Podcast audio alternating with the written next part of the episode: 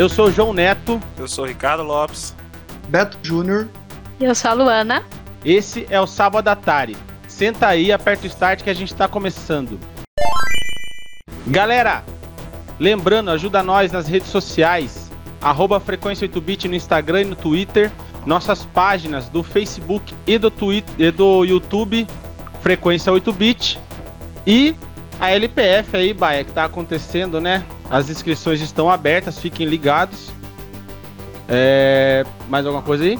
Premiação. Lembrando no nosso Spotify também, é, nosso podcast, né? Que também tá em várias, vários agregadores de, de podcasts e de música em geral.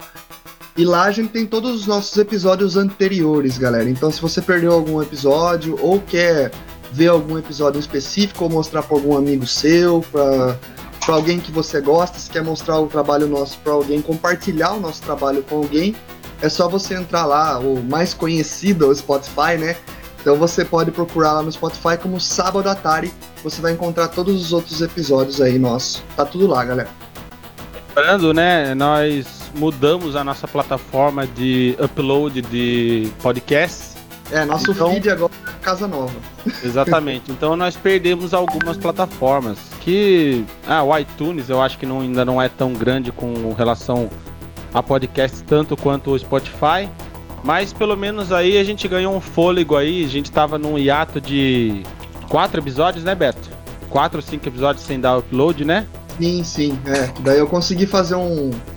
um tipo, dar um, um grau aí, consegui fazer todos os episódios, postei tudo uma semana só. Mas tá tudo lá. É isso aí. E Baia, tem algum recado? Ah, eu só queria falar da premiação da LPF aí, que muita gente tá com dúvida da premiação da LPF. Achando que ainda pode ser aqueles 3K lá, galera. Pô, aqueles 3K lá era pra um, um projeto que a gente tinha do ano aí, que foi dificultado pela pandemia. A gente teve que reduzir tanto a parte de, de etapas do, do campeonato e reduzir a premiação também. Só que vai ser assim, a inscrição, todo o dinheiro arrecadado pela inscrição vai ser doado a uma instituição de caridade. E a premiação para o primeiro colocado vai ser o FIFA Ultimate Edition 2021, mais a camisa do time que ele estiver jogando no dia, né? A camisa que ele for campeão do time. O segundo colocado vai ganhar 100 reais, mais a camisa do time também. E o terceiro colocado irá ganhar a camisa colocado. Fora que quem se inscrever vai ganhar uma camisa oficial da LPF. Que tá muito, mas muito da hora.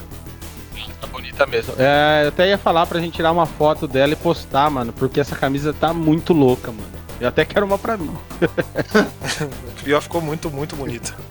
E, Bom. e hoje, e hoje, só lembrando aí, né? Eu acho que muita gente tá vendo aí, a gente tá com a Luana aqui. Mais tarde vai ter o- aí o assunto principal nosso, vai ser junto com ela. E então ela vai participar hoje aí junto com a gente desde o começo das notícias e tal, que a gente vai dar aí relacionado a games, ela vai estar aqui junto com a gente também. Só que é uma convidada mais do que especial. Galera, é, eu gostaria de fazer alguns agradecimentos aqui pelo canal da Twitch, que nós ganhamos aí mais alguns seguidores. O Med Pássaro, muito obrigado pelo seu follow, seja bem-vindo à Frequência 8-Bit. Zé Bissonho, Luiz Matheus Puliscar, Wolves em Pizza e a Albea 1, né, que é a Aninha, que joga Among Us com nós. Muito obrigado. É, sejam todos bem-vindos à, à frequência. E é isso aí, galera. Fica ligado que agora, agora a gente começou a fazer live durante a semana, acabou o treinamento, acabou a faculdade. Então vai rolar mais live aí pra vocês durante a semana.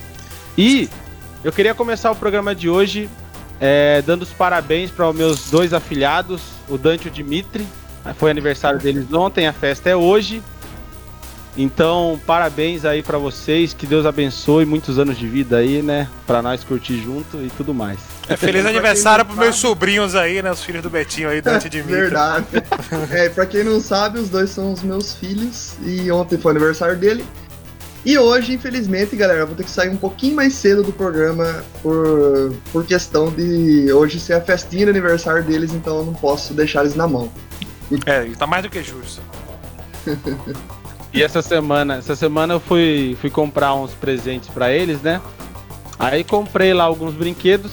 E vocês lembram daquela molinha que a gente brincava quando era criança, aquela toda colorida? Você lembra, Luana? Conhece essa molinha? Eu aí? lembro, eu lembro.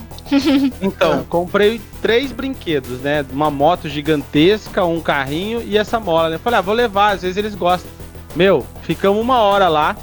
Do tempo que a gente ficou lá até ir embora, eles só ficaram nessas molinhas aí. e Nem ligaram pros outros negócios. Pra Você vê como que é as coisas, né? O mais É. simples foi o que mais chamou a atenção. Tá Eu vendo? até falei, né? É, então, eu tinha até falado assim, falei, ah, João, quer ver eles pegar o mais simplesinho e tal e gostar mais desse do que dos outros? Bom, recado Boa dado. tarde pra galera que tá chegando aí, Leonardo, Gabriel, Natália, Bruno. Gabriel já mandou 18 estrelinhas aqui. Tamo junto, Gabriel. Toda semana aí com- é, comparecendo com as estrelinhas aí. Tamo junto. Isso aí, mais, Gabriel. mais um follow aqui. Neto Ferreira mandou um Aô Luana, essa é top, coraçãozinho. Mad Pássaro também mandou um coração. Conrado BR já, já mandou um salve aqui. O Fekiko de- Fekiko 17 também. Eu fiquei E, ó, com hoje 17 aí, eu queria falar um negócio aí, mano. Pelo amor de Deus, desiste do Xbox. É nóis. E Nanai, Nanai Queen também deu um follow aqui. Muito obrigado. Seja bem-vindo à Frequência 8-Bit. E mandou um, ó, eu amo essa mulher. Luana badalada aí hoje aí, fazendo parte do- da programação. E acabamos É. de ganhar um sub do L Goldfinger. Valeu, Gold. Valeu mesmo, Vitinho. E vamos começar com nossas, nosso giro da semana? Vamos, calma aí, calma aí, calma aí, calma aí. Antes de a gente começar, eu queria já puxar um. Só um comentário que eu queria fazer, né? Fala aí. É, eu queria agradecer as pessoas todas aí que fazem do movimento, em especial as mulheres que fazem parte do movimento feminista aí, uma luta diária e uma luta necessária. Que foi através delas aí que a gente teve a- o rompimento do contrato de Robinho com o Santos, né? Porque pra mim lugar de agressor, lugar de estuprador é na cadeia e não em posição onde ele possa influenciar e representar as pessoas no nosso Brasil. É isso aí. Eu nem sabia dessa notícia aí. Maravilhosa. É isso. Sei que a gente não, no, nosso foco não é futebol aqui, mas acho que vale a pena É. ressaltar. Ah, mas é gente sempre bom, né? É, É uma vitória. Sempre, sempre comenta. É uma vitória também não, é um triunfo. É. Torcedor do Bahia não fala vitória, Leandro. Poxa, sou paulista, né? Quem que quer Bahia? Ó, Ô Beto, já- antes da gente começar, ó, o Neto É. Ferreira mandou aqui, ó, um abraço pro Lenine aí também. O Raiban tá top. Lenine. Nossa, Muito muito, bom. obrigado, cara. Muito obrigado. Eu, eu sou Bem que fã tava do me lembrando alguém. Eu sou fã do Lenine. Eu só queria ser talentoso que nem ele. Bom, cada um tem seu talento, né? É, Exato. então. Quer começar, Betinho? Vai, vamos Não. lá.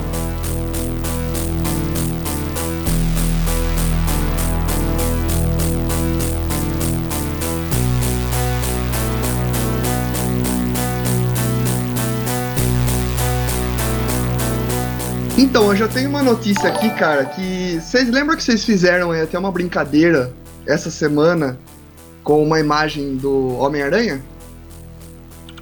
Opa, lembro. Então, vocês estão ligados, né, que Tobey Maguire e Andrew Garfield podem ter assinado o contrato para Spider-Man 3. Isso diz o quê? O que, que isso diz? Aranha Verso no cinema. Aranha Verso, mano. Acho que vai ter coisa aí. Eu vou ler a notícia, a gente já discute sobre o assunto e tal.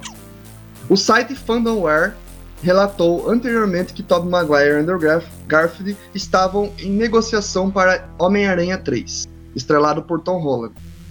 Agora, uma fonte da Sony intimamente envolvida com Homem-Aranha 3 confirmou que Tobey Maguire e Andrew Garfield assinaram o contrato para reprisar seus respectivos papéis de Homem-Aranha ao lado de Peter Parker de Tom Holland. Com o improvável vazamento do elenco de Jamie Foxx, o estúdio está furioso porque muitos têm sido capazes de especular e estimular contatos internos sobre essa grande su- surpresa. Sem entrar em muitos, é, em muitos segredos da, da trama, a adição recentemente, é, é, a adição recentemente anunciou de Doctor Strange é a ponte para reunir esses três aranhas pela primeira vez. Justo. O filme vai ser fato, vai ser fato criar o primeiro Aranha-Verso live action. Vai ser de fato o primeiro Aranha-Verso live action, realmente, né? Relatos já confirmaram o retorno de Jamie Foxx Electro. É, o próprio Fox até explicou, antes de excluir o post do seu Instagram, que ele não será o mesmo tolo azul. É, eu achei horroroso aquele Electro lá. No entanto, fomos informados que esse será o mesmo Electro da linha do tempo de The Amazing Spider-Man 2. É, não uma nova versão de uma linha do tempo diferente. Dependendo da qual, é, da quão bem esta versão atualizada seja reproduzida, também estou sendo informado de que já, é, que já há conversa sobre um possível filme spin-off de Electro. Cara, essa notícia pra mim, mas a hora que eu bati o olho, eu falei, nossa, a galera vai pirar, porque a gente tava até zoando, falando assim, nossa, pessoal, que legal, velho. É, Tobey Maguire, Andrew Garfield, o Tom Holland, um Aranha Verso aí, live action e tal. E tá aí, mano. Tá A gente já vivíssimo, é real. É, a gente já é real. discutiu, a gente já discutiu várias vezes quem Sobre é o quem é o melhor melhor quem é o melhor Peter Parker. Essa é a discussão velha de, de roda de amigos, tá ligado? É, ah, Então- e daí aí vem uma pergunta pra Luana: qual que é o seu melhor Homem-Aranha até hoje? Do Então. Isso, Vamos lá. O Toby é excelente, todo mundo é fã dele, ele foi o primeiro e tudo mais. Só que o Tom, ele trouxe tudo que os outros dois não eram completos. Porque um era bom Homem-Aranha, mas não era um bom Peter Parker. Na minha opinião, o Tom é um compilado aí dos dois e executa os dois muito, muito bem. Obrigado, meu Deus. Alguém concorda comigo que o Tom Holland é o melhor Homem-Aranha? Eu, eu falo também. Eu isso acho que ele, ele é completo, ele consegue pegar toda a parte do Peter Parker e do Homem-Aranha e mostrar assim a. Não é nenhum nem outro, então. Eu sou, Ah, sou pouco fã do Homem-Aranha, então. O, eu, eu acho que o Tom Holland foi o que juntou os dois também, assim, em questão de Peter Parker e de Homem-Aranha. Porque, no, no- que nem eu falo assim, eu sempre falei aqui nessa discussão, né? Que o Tobey Maguire, ele era um bom Peter Parker, mas não era um bom Homem-Aranha. O Andrew Garfield, ele é um bom Homem-Aranha, mas não é um bom Peter Parker. Porque ele é muito descolado, o Andrew Sim. Garfield, pra ser o, o Peter Parker, entendeu? É, é isso que, que eu acho, é assim. A única coisa que eu não gosto do Tobey Maguire é o, é o seguinte. Ele é muito tonto, mano. Você é louco, o. Homem-Aranha não é tonto daquele jeito nos quadrinhos. Ele Ele é- pode ser tímido, tá tudo novo pra ele, mas tonto não, poxa. É, eu acho, que ele é, eu acho que ele é muito dramático, sei lá, é muito drama. O Tobey Maguire. O Peter Parker do Tobey Maguire se fode demais também. E o Andrew Garfield é muito zoeiro, tá ligado? É só zoeira, É, só, não, então, Por 100%. isso que eu acho que o, o Tom, ele deu essa, esse equilíbrio, porque Sim. os dois estão 880. Aí o Tom pegou e entregou um, um equilíbrio ali pra, pro personagem. Exatamente. Sim, mas aí agora, assim, o que, que vocês acham desse Aranha-Verso? Tipo, é, são Homem-Aranhas de universos diferentes, né? Que a gente Sim. viu no do Tobey Maguire e do Andrew Garfield. O que, você acha que, que, que eles vão bolar aí? Tipo, eu tô entendendo aqui que o, o, o Doutor Estranho vai, vai abrir, tipo, um- uma passagem entre universos diferentes, né? Porque ele, ele consegue fazer isso, né? Andar entre, entre Aham. linhas do tempo e universos e tal. Ó, Eu acho que vai ter algo do tipo. o que eu queria, né? Que não- eu acredito que não vai acontecer. O que eu queria é que esse fosse o, o- o enredo pra poder introduzir o Miles Morales no live action. Esse era o que eu queria. Porém, isso não, não- provavelmente não irá acontecer. Pode acontecer aí a passagem de manto no final do filme, nada é improvável. Nada é improvável, mas é- isso era o que eu queria, tá ligado? Porém, eu acho que vai ser mais na pegada do. do, do crossover no. na- parecido com a DC, né? É mais uma passagem pra relembrar, pra ter a nostalgia de, de, de relembrar os Homem-Aranhas antes do Tom Holland. Acredito Mas que eu seja descarto, isso. Nada. Eu, não, eu não descarto essa ideia sua aí, não, hein? Pode acontecer. Não, é a o que eu gente achava quero. que nunca ia ter os três juntos e é possível, então É, não dá então- pra desconfiar da Marvel. Eles. Tudo é possível agora. Até onde eu sei do que ia ser de multiverso, né, dentro do MCU, pode ser que saia do da, da Wanda, isso, e não do Doutor Estranho. Que o Doutor Estranho é meio que ele vai ter que lidar com o multiverso que foi criado, que vai ser criado pela Wanda na, série, na série WandaVision. É, é essa informação que eu, que eu lembro, tá ligado? Porque agora parece que a Disney tava com uma jogada, a Marvel, né? Tava com uma jogada assim. É, o universo das séries e o universo dos filmes vão estar vão tá muito interligados. Então, para quem não assistir as séries e for assistir algum filme, a gente vai estar tá moscando demais, tá ligado? Ah. Talvez isso seja bom para os filmes, que aí você ganha tempo em ter que ficar apresentando personagem, né, para gerar profundidade e tudo mais. Uh, mas para quem não tem todas as plataformas, isso pode ser um problema, né? Agora, falando de Homem-Aranha, né, vou dar uma passada aqui nos comentários que hoje tá, hoje tá bombando. O Conrado mandou aqui que ele ele ele perguntou se ele era o único que não acha o Toby tudo isso. Concordo. E a Kel Cosplay mandou um follow aqui, muito obrigado. Já mandou um hello e falou que sabe, todo mundo sabe que o Tom é melhor. Só que ela ama o Toby de uma forma que não dá pra, pra questionar. Justo. e, falou, e falou que Luana, você é linda demais. Ela falou isso também. Ela é meu amor, minha vida. Bom, cara, eu, eu vou falar para você que eu quero ver a diferença de personalidades entre os Peter Parkers é... Eu quero ver esse choque, tá ligado? Porque a gente, a gente viu que cada um tem uma personalidade totalmente diferente. Então, eu acho que esse choque de personalidade, sendo Homem-Aranha e sendo Peter, três Peter Parkers, vai ser o mais legal de ver num, num filme desse, tá ligado? Sim. E, cara, pode ter também a possibilidade de ser só uma passagem no filme, né? É, isso que eu falei, é isso que eu falei. É. Tipo, o Doutor Estranho vai pra uma, alguma outra linha do tempo e acaba encontrando o Tobey Maguire lá, entendeu? E depois ele vai para outra linha do tempo ou outro universo, encontra o, o, o Homem-Aranha lá do, do Andrew Garfield e tal.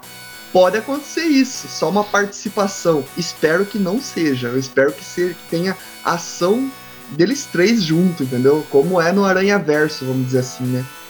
E você, Luana, o que, que acha? que você especula do, do Homem-Aranha e multiverso? Eu também acredito muito que vai ser só uma passagem, apesar de torcer para que os três estejam juntos e tudo mais. Eu acredito muito que vai ser uma abertura de linha do tempo e talvez o Tom nem esteja juntas. Eu acho que é mais para ser fanservice do que qualquer outra coisa. Eu acho que é para entregar mesmo que o, o fã quer de forma bem rápida. Porque a Marvel tem dessas coisas, né? Então eu já eu prefiro esperar o pior, né? O menor, do que botar a expectativa lá em cima e ele pegar e falar, não, hoje não. Era só o trailer que tinha isso, tipo assim, né? Achou é, errado, otário. Achou errado. Eu acho que é melhor a gente esperar só uma participação mesmo. Sim. E diminuir também no orçamento também, né? É, diminuir com um certeza. pouco o orçamento. Já que, tipo, não seria... Não, mas não seria, tipo, tão relevante, é, acredito que a história que eles produziriam juntos, né? Acredito que vai ser só uma passagem também. É, vamos ver, né? Vamos aguardar. Só, a gente só pode aguardar agora. E pode ser que vaze algumas coisas aí, né? Vamos ficar de olho. eu vou, eu vou passar uma notícia clubista aqui agora, né? Fala aí, Baio. Todo mundo aqui assistiu Dexter, lógico. Não é possível que Sim, alguém não tenha assistido. Eu não assisti. assisti tudo. Eu não assisti tudo. Eu não assisti, eu, eu, não me empolguei também, não assisti tudo não. Assisti Nossa pouquíssimas senhora. coisas e não dei seguimento. O serial killer mais famoso das telinhas do seriado. Então, Dexter ganhará novos episódios e eles não vão ignorar os acontecimentos da série original. Nada de soluções como foi tudo um sonho. A temporada final de Dexter foi ao ar em 2013 e teve algumas decisões questionáveis e não agradaram os fãs, nem algumas pessoas do elenco como Michael Hall, o ator que interpretava o protagonista.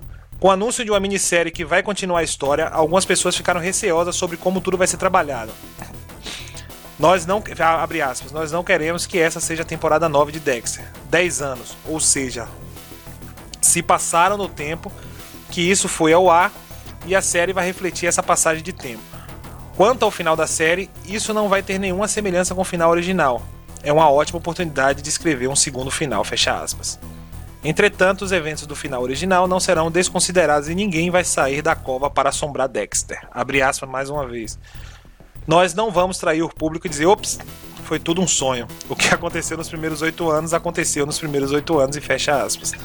A produção deve começar no começo de 2021 para estrear no mesmo ano. A série original acompanhava Dex Morgan, um perito forense que trabalhava no Departamento de Polícia de Miami, que também é um assassino em série.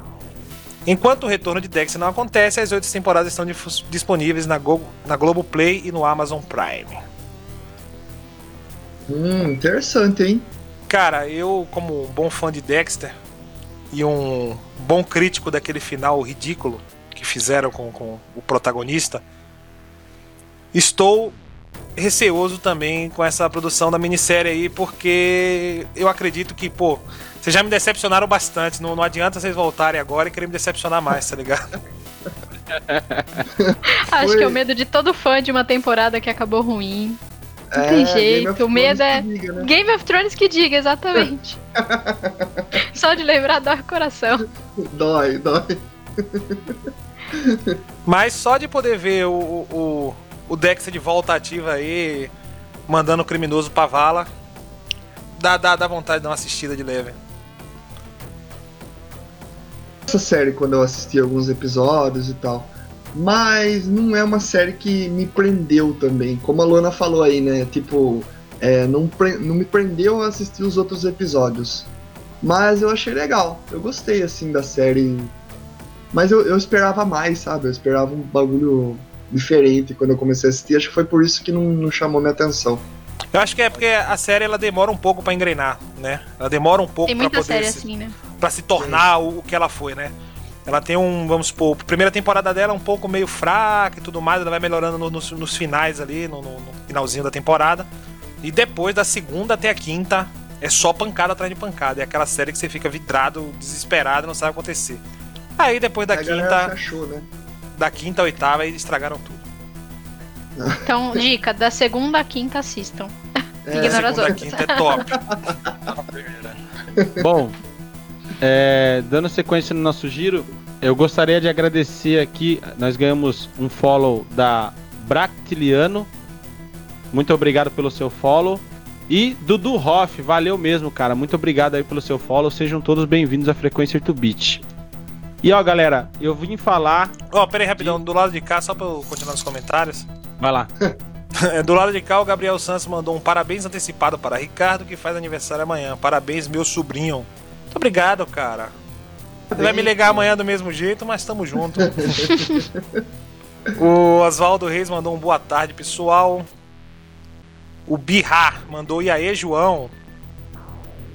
E aí, Bi, belezinha, fio? Valeu, mano. o Gabriel, Gabriel Santos mandou aqui, na verdade ele não morre naquela tempestade, provavelmente pra, falando do Dexter. É. Porra.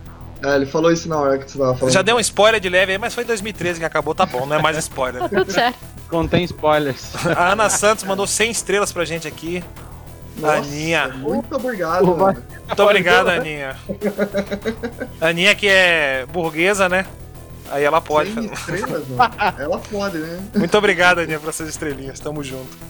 Felipe Marcos mandou onde vai ser o churras baiano. Onde vai ser o churras baiano? Sei lá, mano, tá em pandemia, tô fazendo fazer churras não, tá doido? É isso aí.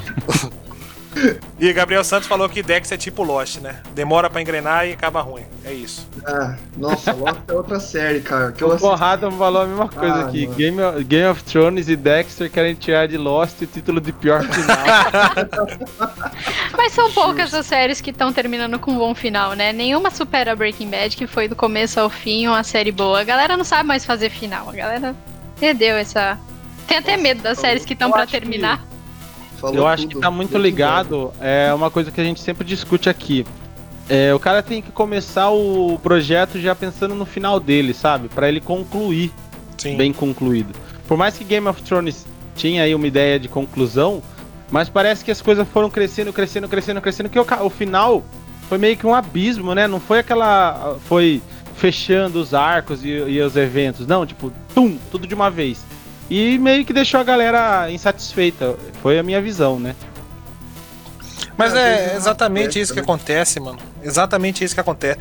É, como a série se torna muito popular, aí o pessoal acaba se perdendo, tendo que criar fila, spin-off, tendo que criar várias coisas e várias histórias, e depois eles não sabem como complementar a história que eles mesmos criaram para poder dar audiência, para poder continuar a série. E aí acaba meio que prejudicando até o próprio final, que tinha uma ideia no começo e tiveram que adaptar, tiveram que mudar justamente por causa dos spin-offs que foram criados. E eu tô morrendo de medo, cara, agora de, de ter um final ruim na série Vikings. Eu tô morrendo de medo. Eu quero que esteja um final grandioso aquela série, porque eu acompanhei alucinado essa série de todos os episódios. Eu curto demais. Não quero que a galera estrague o final daquilo lá. Que agora vai ter a segunda parte, né, da última temporada e vai finalizar é, a série, né? Pra começar outra série que é tipo um, um derivado do, da série Vikings, né?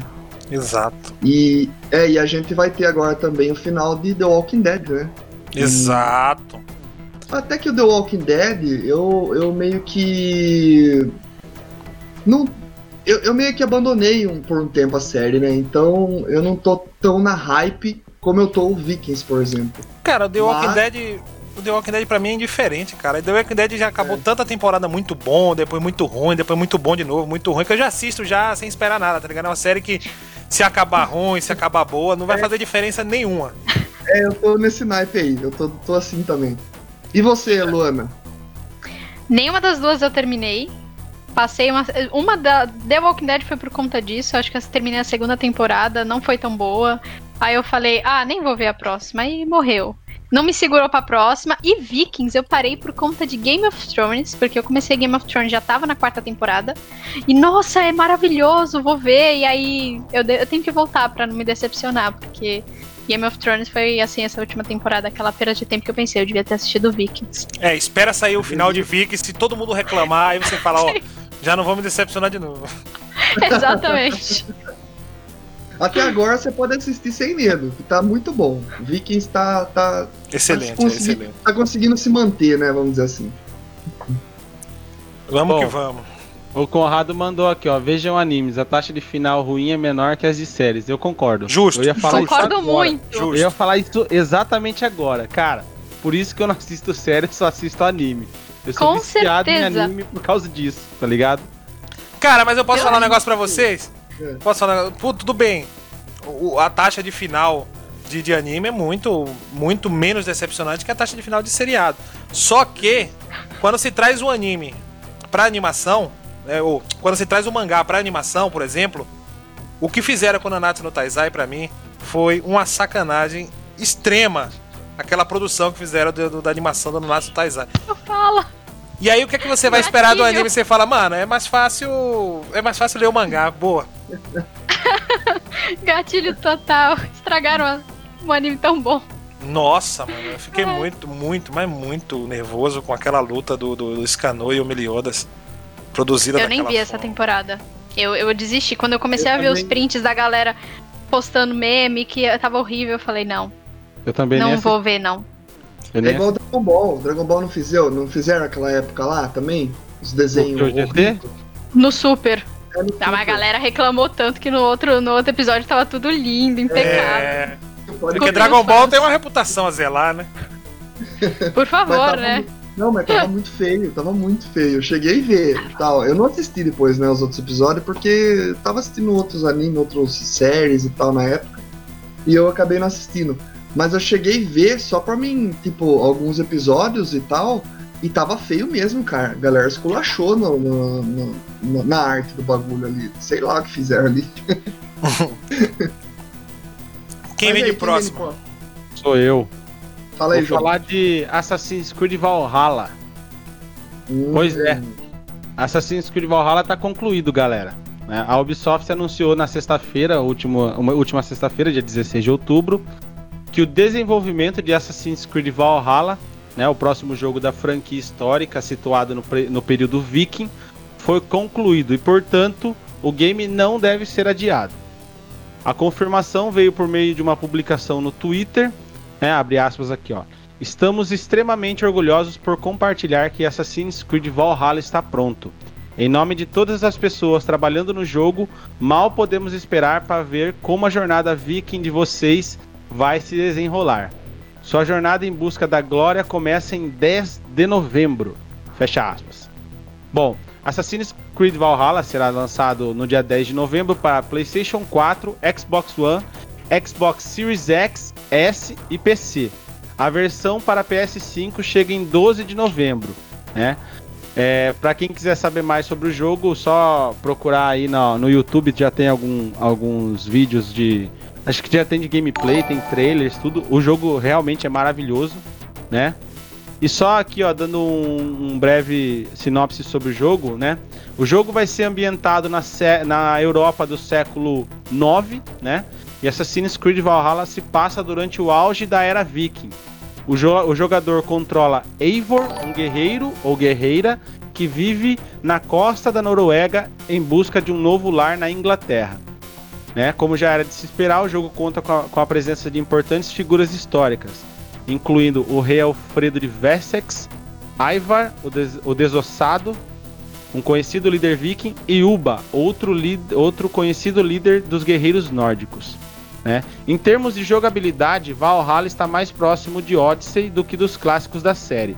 Dessa forma, se trata de um RPG de ação em mundo aberto com muitas, mas muitas habilidades desbloqueáveis, níveis de poder, árvores de habilidades e tudo mais. E só já combinando aqui a, a notícia, só para quem tiver aí na expectativa para jogar para PC, a Ubisoft divulgou cinco requisitos diferentes para jogar Assassin's Valhalla no Assassin's Creed Valhalla no PC. É, a, definição vai desde a qualidade baixa até 4K. Então eu vou pegar a mais baixa e a do meio e a top, belezinha? Para quem quiser jogar, é, no mínimo, né? A, é, a, gente vai precisar de uma R9 380 4GB de placa de vídeo, um AMD Ryzen 3 de 3.1 ou um, Core i5 4460, 8 GB de RAM, né? E 50 GB de HD e SSD seria recomendado. Na, na qualidade alta aqui, que é a, a intermediária, para a gente ter aí 60 FPS em 1080, precisa ter uma AMD Vega 64, uma GTX 1080, meu Deus, um AMD Ryzen 7 1700 ou um Intel Core 7 é, sexta geração. E os mesmos 50, agora 150 GB de SSD, é, 50 GB de SSD. No Ultra, galera, esse é esse é brabo, né? 4K 2, 2160p a 30 FPS só. Você precisa ter um Ryzen 7 3700X um Intel Core i7 9700K, 16 GB de RAM e SSD 50 GB. É, o armazenamento não muda, mas a, a, a, diferença entre as configurações aqui muda bastante, né? Sim. Agora eu quero saber de vocês. Aonde vocês vão jogar? No Ultra, no Alto ou no Mínimo? Devo jogar, não gosta. É, eu sou dessa teoria também, nem gosto. Não nem gosto de Assassin's Creed. o filme é mais, foi mais barato. Cara, Bom, tô, pelo que o João falou aí, eu achei legal umas coisas que você falou aí. A gente vai ter nomes conhecidos aí. Até para quem assistiu a série Vikings, você vai ter alguns personagens ali que já são representados na série Vikings, né? Vai dar pra matar a saudade quando a série acabar, né? É, isso daí. interessante, interessante. A Amanda Menezes mandou aqui, gente, essa Luana é tão linda, eu sou muito fã. E a Sarah Hoffman mandou um te amo mozão pra Luana Tavares. Só mulher bonita. Só em Pessoal Cara, em peso é... prestigiar aí a Luana aí. Valeu é, mesmo, galera. Tá Muito obrigado por estar. Tá, tá Obrigada, galera. Bom, enfim. É, é um jogo assim que eu vi na, na parte beta. Você falou aí, João, do, do Valhalla, né? É, eu não gostei muito. Eu não sei porque. Não sei se foi porque eu tô meio que saturado de, de Assassin's Creed. Apesar de que o Odyssey me chamou muita atenção. Por ser bem diferente do, dos outros Assassin's Creed, né? Sim. Mas, é, é, então, mas eu cheguei a ver alguns gameplays e tal de pessoas que tiveram acesso antecipado ao Valhalla e não, não é um jogo que eu compraria, sabe? Apesar de eu gostar muito, muito da, da mitologia nórdica e tal, vocês sabem disso. O, o meu jogo favorito hoje em dia é o Skyrim. Eu gosto muito de Skyrim por questão de, de ser tanto dessa mitologia nórdica e tal. Uma representação de. É, é, na verdade, é uma inspiração na mitologia nórdica, né? O Skyrim e tal. E achei que ali ficou um RPG muito legal. Agora já o Assassin's Creed Valhalla, eu fiquei meio que. Falei, ah, é mais do mesmo, entendeu? Fiquei meio assim. Não sei, vamos ver agora no lançamento, né? Se vai ter algumas mudanças e vai me chamar, vai chamar mais minha atenção o game. Eu tenho, e vocês? Na próxima rodada eu tenho uma notícia sobre sobre esse universinho aí que você gosta. Eu quero saber sua opinião. vamos ver, vamos ver. Ó, o Assassin's Creed Odyssey é um jogo que eu quero ter faz tempo já. Mas muito tempo. Porque mudou muito do que era Assassin's Creed é, padrão pro Odyssey. Então chamou minha atenção desde o primeiro dia que eu vi. O problema é o preço, né? A gente enfrenta esse probleminha aí. Então, assim que sair uma promoçãozinha no Steam, eu tô lá. Com a minha carteirinha lá comprando. Vamos é, de próxima? Eu... Vamos de próxima. Sou eu agora, né? Já deu o giro aí? É isso aí. Enfim, então eu tenho uma notícia da minha recomendação da semana passada. é uma notícia sobre Genshin Impact, que já arrecadou mais de 100 milhões em duas semanas. É, eu vou ler um pouco sobre aqui e depois a gente discute sobre o game ou, ou alguma coisa das experiências que vocês tiveram aí. Há duas semanas era lançado Genshin Impact, um jogo de gacha destinado a consoles em vez de dispositivos móveis. Desde então, o sucesso arrasador do game lançado grátis para todas as plataformas alavancou também os lucros que já alcançaram mais de 100 milhões, com China, Japão, Coreia e Estados Unidos, com os principais mercados para o jogo. Genshin Impact coloca o jogador no papel de um dos gêmeos protagonista, sendo que um deles foi preso uma é, por uma deusa desconhecida do cenário. O jogador deve viajar pelo mundo do jogo para liberar seu irmão, enquanto pega um grande número de outros personagens pelo caminho. E assim como outros games de gacha, é um jogo carregado com os grandes números de personagens, que os jogadores podem obter realizando missões pelo mundo, ou então tentando ganhar na sorte utilizando moedas do jogo, que pode ser ganha ao jogar ou comprada com o dinheiro real. Os lucros de Genshin Impact estão, é, então foram obtidos em sua grande parte desde desse sistema. É claro, também de microtransações para a compra de benefícios e itens para a evolução do personagem. Claro que o debate sobre microtransações hoje, hoje em dia é em grande fonte de críticas, mas isso em Genshin Impact não está impedindo nenhum jogador é, a avançar em suas aventuras nem evoluir no seu jogo. Genshin Impact é gratuito em todas as suas plataformas e isso acaba tomando também um dos lançamentos de maior sucesso para a propriedade original de um desenvolvedor chinês. Os lucros de de, do game provavelmente continuarão a aumentar no futuro. Genshin Impact está disponível gratuitamente no PS4, PC, Android e dispositivos iOS. Cara, eu tô jogando demais esse jogo, gostei. Apesar de eu não gostar muito de jogos de anime, na verdade, em si, assim, que são muito viajados e tal. Mas o Genshin Impact me lembrou bastante Legend of Zelda, que eu gosto bastante. E, e, tem uma variedade muito grande de personagens diferentes e um mundo enorme para você explorar. E eu gosto muito de exploração em jogos assim. Então isso que chamou bastante minha atenção. Eu eu poder jogar em um mundo gigantesco com vários personagens diferentes. Eu acho que é um jogo bem legal e, e diferente de todo game gratuito que eu já vi. E acho que é, é, é bem válido esse valor que eles estão arrecadando aí com o game, porque o game é muito bem feito, cara. Para ser gratuito, assim, ele parece um anime. Ele. É... Eu não encontrei bugs até agora, não sei, deve ter, mas eu não encontrei. E funciona muito bem. Os comandos e tal, jogabilidade perfeita. É... Gráficos são muito bonitos e simples ao mesmo tempo. Então é um game que realmente eu acho que vai crescer muito ainda. E vocês, que, qual foi sua experiência aí que vocês tiveram com Genshin Impact? Provavelmente pode ser nenhuma, né? Porque até agora só eu e o Danilo que tava jogando isso daí no eu joguei também. lá. eu não eu joguei também. também. Cara, eu vou. Eu joguei também, mano. Eu vou ser bem sincero com você. vou ser sincero, mas você. você vou pegar leve. Vou pegar leve. Mas... Vou ser sincero, mas vou machucar. É, vou é, pegar leve. É, hoje eu não tenho mais tempo, não tenho mais paciência para poder jogar nenhum jogo tesqueado do jeito que é o Genshin Impact, tá ligado? E você ter que procurar um NPC toda santa hora e fazer várias e várias e várias missões pra ir upando e upando pra ficar só no PVE, cara. Eu gosto de, de, de, pancadaria, eu gosto de PVP, eu gosto de matar os outros, é isso, cara. Não me chamou a atenção. Talvez quando lance o PVP do jogo eu me interesse de novo, mas é, no momento. Não, mas eu achei que seria assim mesmo. Porque eu vejo mesmo, você, você e o João, por exemplo, gostam mais de jogos mais competitivos, competitivos assim, né? Que, não, não é bem assim. Não é bem assim, né? Deixa.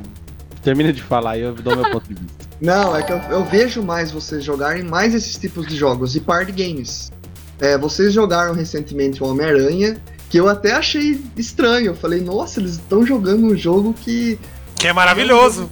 É, que é, é maravilhoso, e, mas é do, da, do estilo dos jogos que eu gosto de jogar, né? Eu até pensei assim, falei, ah, legal, né? Os caras estão abrindo portas aí, porque vocês só jogavam jogos mais competitivos e, e, jogos é, ou esportes ou party games. E, e, eu já não, eu sempre já gostei de jogos com história, jogos single player, jogos que na verdade eu posso jogar no meu tempo. Eu não, eu não preciso ficar é, jogando ali com um compromisso maior e tal. É esse que, isso que me segurava mais nesses jogos é, que vocês jogavam, por exemplo, que era o COD. É, você tem que entrar lá para ganhar isso e aquilo. Não, o Genshin não. Impact, por exemplo, ele tem essa mecânica também de você, se você entrar todo dia, você ganha algumas vantagens e tal. Mas eu não tô nem aí para isso, entendeu? Porque você tem, ainda consegue jogar o jogo e fazer a historinha dele lá, vamos dizer assim, sem você, se, sem você precisar se preocupar com isso. Então é um jogo que dá para mim jogar no meu tempo. Posso jogar 15 minutos se eu quiser, ou eu posso jogar uma ou duas horas se eu quiser também, entendeu? É tipo isso. Entendi. Ó, seguinte, eu eu assisti algumas lives do jogo, né? Vi aí 15 minutos de gameplay. Eu vou falar para você, eu achei o jogo maravilhoso, achei lindo, tá Fato. ligado? A ambientação, tudo, a trilha, a trilha sonora, os, os efeitos. Realmente, é um jogo excepcional e ainda mais por ser gratuito, né? A gente sabe que a qualidade dos jogos gratuitos está cada vez mais alta, né? Então Sim. já é um ponto positivo. Eu ainda não comecei a jogar porque eu sou assim, cara. Eu gosto desse, desse estilo de jogo. Tanto que eu sou fãzaço de Zelda, né? Esse jogo eu achei bem parecido com o que é o Zelda, né? É, você ter tasks para fazer, atravessar mapa, vai para lá, vai para cá. Então, pelo que eu percebi do jogo, ele parece bem parecido com que a gente, ele é bem parecido com o que a gente já tem em Zelda, mas tudo bem. É, quanto a gostar de jogos mais competitivos, não a questão não é só gostar. A questão, por exemplo, é, jogos competitivos é que a gente joga com a galera, tá ligado? Eu vou, por exemplo, eu comecei de cooperativo, né? o... né? É, eu comecei a jogar o, o COD porque o Baia tava jogando, aí o BLK tava jogando, uma galera tava jogando. Falei, mano, eu vou jogar com os caras, tá ligado? Pra ter aquela mesma experiência que a gente sempre teve, que a gente sempre gostou, que é jogar com a galera hoje, tipo, a gente tá viciado em Among Us. Não é porque Among Us é uma febre, porque Among Us tá na moda. Não, cara, porque nada, nada você junta 10, 10 parceiros seu ali para dar risada, um ficar jogando acusação pra cima do outro, você fica ali mutado dando risada quando você é impostor, tá ligado? E é divertido. Então, assim, eu procuro jogos que tem uma é, competitividade, às vezes até uma cooperatividade maior, mas por conta de jogar com a galera, tá ligado? O Homem-Aranha mesmo, eu só joguei o Homem-Aranha porque eu emprestei um PS4 aqui por duas semanas e aproveitei, porque eu sei que eu ia ter que devolver, então fui lá e lasquei o Homem-Aranha, tá ligado? E ainda tem mais três jogos aqui que eu comprei do PS4 que eu nem tenho videogame, né? Comprei porque uma hora eu vou ter, já tá aqui guardado. É isso. É, eu, eu gosto de, de, de Among Us porque o BLK joga, né? Só gosto por causa disso, porque é engraçado você ver a argumentação dele, né? Ele é o único cara que faz o caminho certo para descobrir o impostor e acusa o tripulante. É o único. tipo assim, ele tá indo lá pro lado do baia do nada.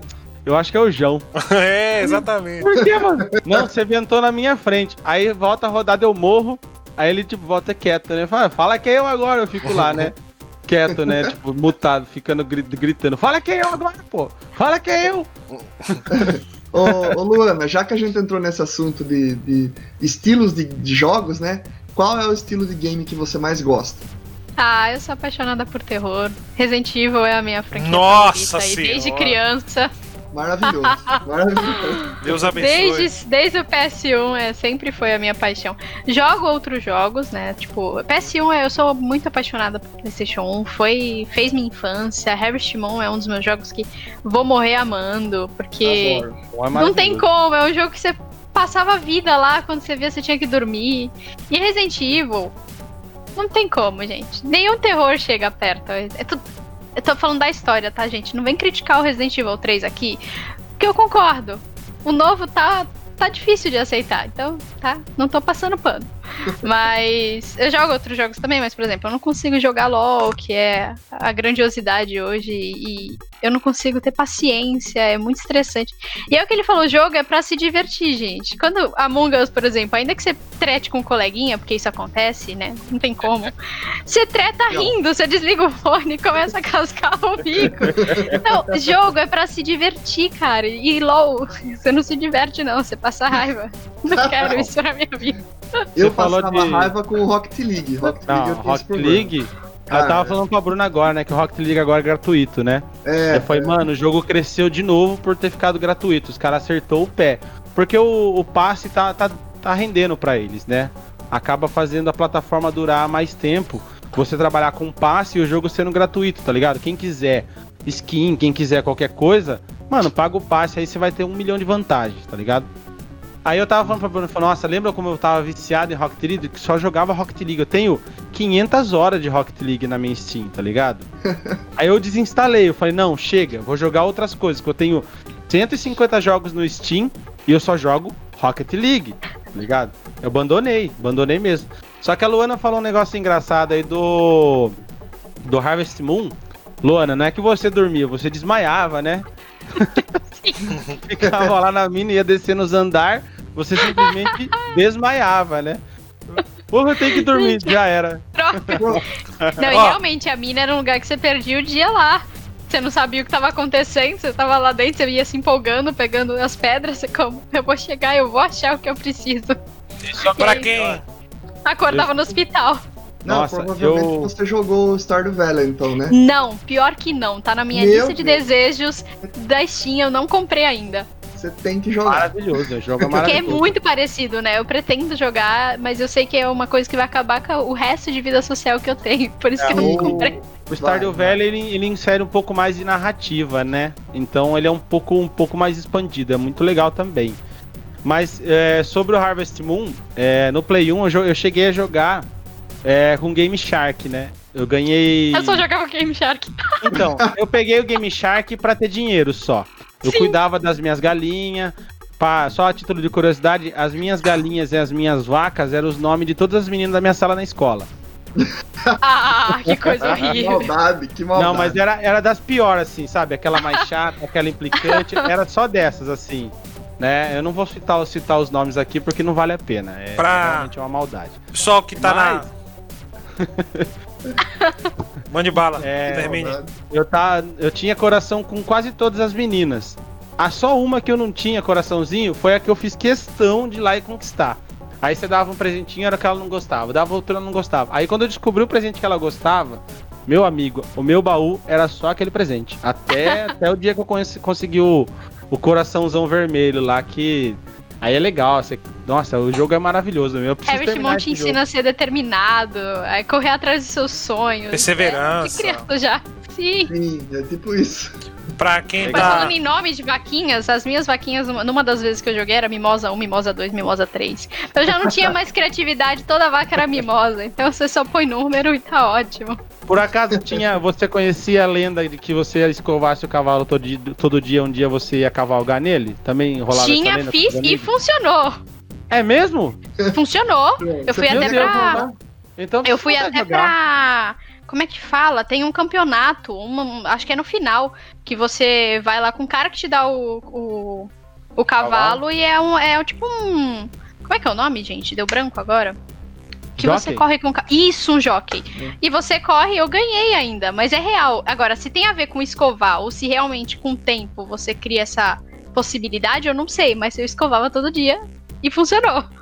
Dá um trabalho, você ter, ó, todo dia, acordar cedo, lá da, é, cuidar das vacas, cuidar das galinhas, pegar os ovos, pegar o leite, colher a, a plantação, escovar o cavalo, escovar o cachorro, é, dar, jogar a bolinha pro cachorro, fazer um negócio com o cachorro, ir na mina pegar. Acabou o dia, velho. Por isso que desmaiava Acabou o dia. Direto. É verdade. Saber de uma coisa? É a vida real isso aí, gente. e ninguém anda desmaiando, e ninguém anda desmaiando. É você que pensa. Encosta, encosta a cabeça no ônibus assim. Já é, era. então, já era. É o fim, game Pra quem tá. Pra quem tá acompanhando na, na, na live aí, ó. Vou passar aqui, ó. Só porque a Luana falou do Resident Evil. E já vou fazer um merchanzinho do, do Beto aí, né? Essa aqui foi a canequinha que a gente fez aqui, ó. Ah, você tá com a canequinha aí. Meu, que legal! É, é com a arte, a arte do, feita pelo Beto. E, e, cada um fez com seu seu jogo favorito, né? E esse aqui não tem pra onde correr. É. em breve, em breve, talvez a gente disponibilize aí pra vocês aí. Vocês vão mandar pra, pra arte pra gente, a gente faz e manda fazer pra canequinha personalizada, camisa e. e Muito legal. Vamos fazer o seguinte, é, ô Luana, a gente depois é, manda algumas artes para você, você escolhe o plano de fundo, aí o Beto faz o bonequinha sua e a gente manda de presente para você. Oh, obrigada! Muito obrigada. Eu, eu, adoro caneca, já deixando muito claro. Tenho algumas aqui, eu sou apaixonada por caneca. Então, obrigada, adorei. Arranjando, arranjando trampo, né? boa, de boa, faço com prazer. Obrigada. Aí fica como presente de participação.